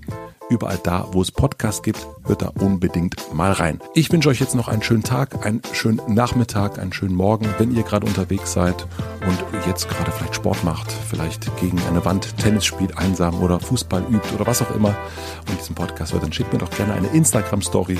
Ich freue mich immer sehr zu sehen, wo ihr Hotel Matze so hört und wir hören uns dann nächste Woche hier wieder. Ich freue mich sehr drauf. Bis dahin, euer Matze.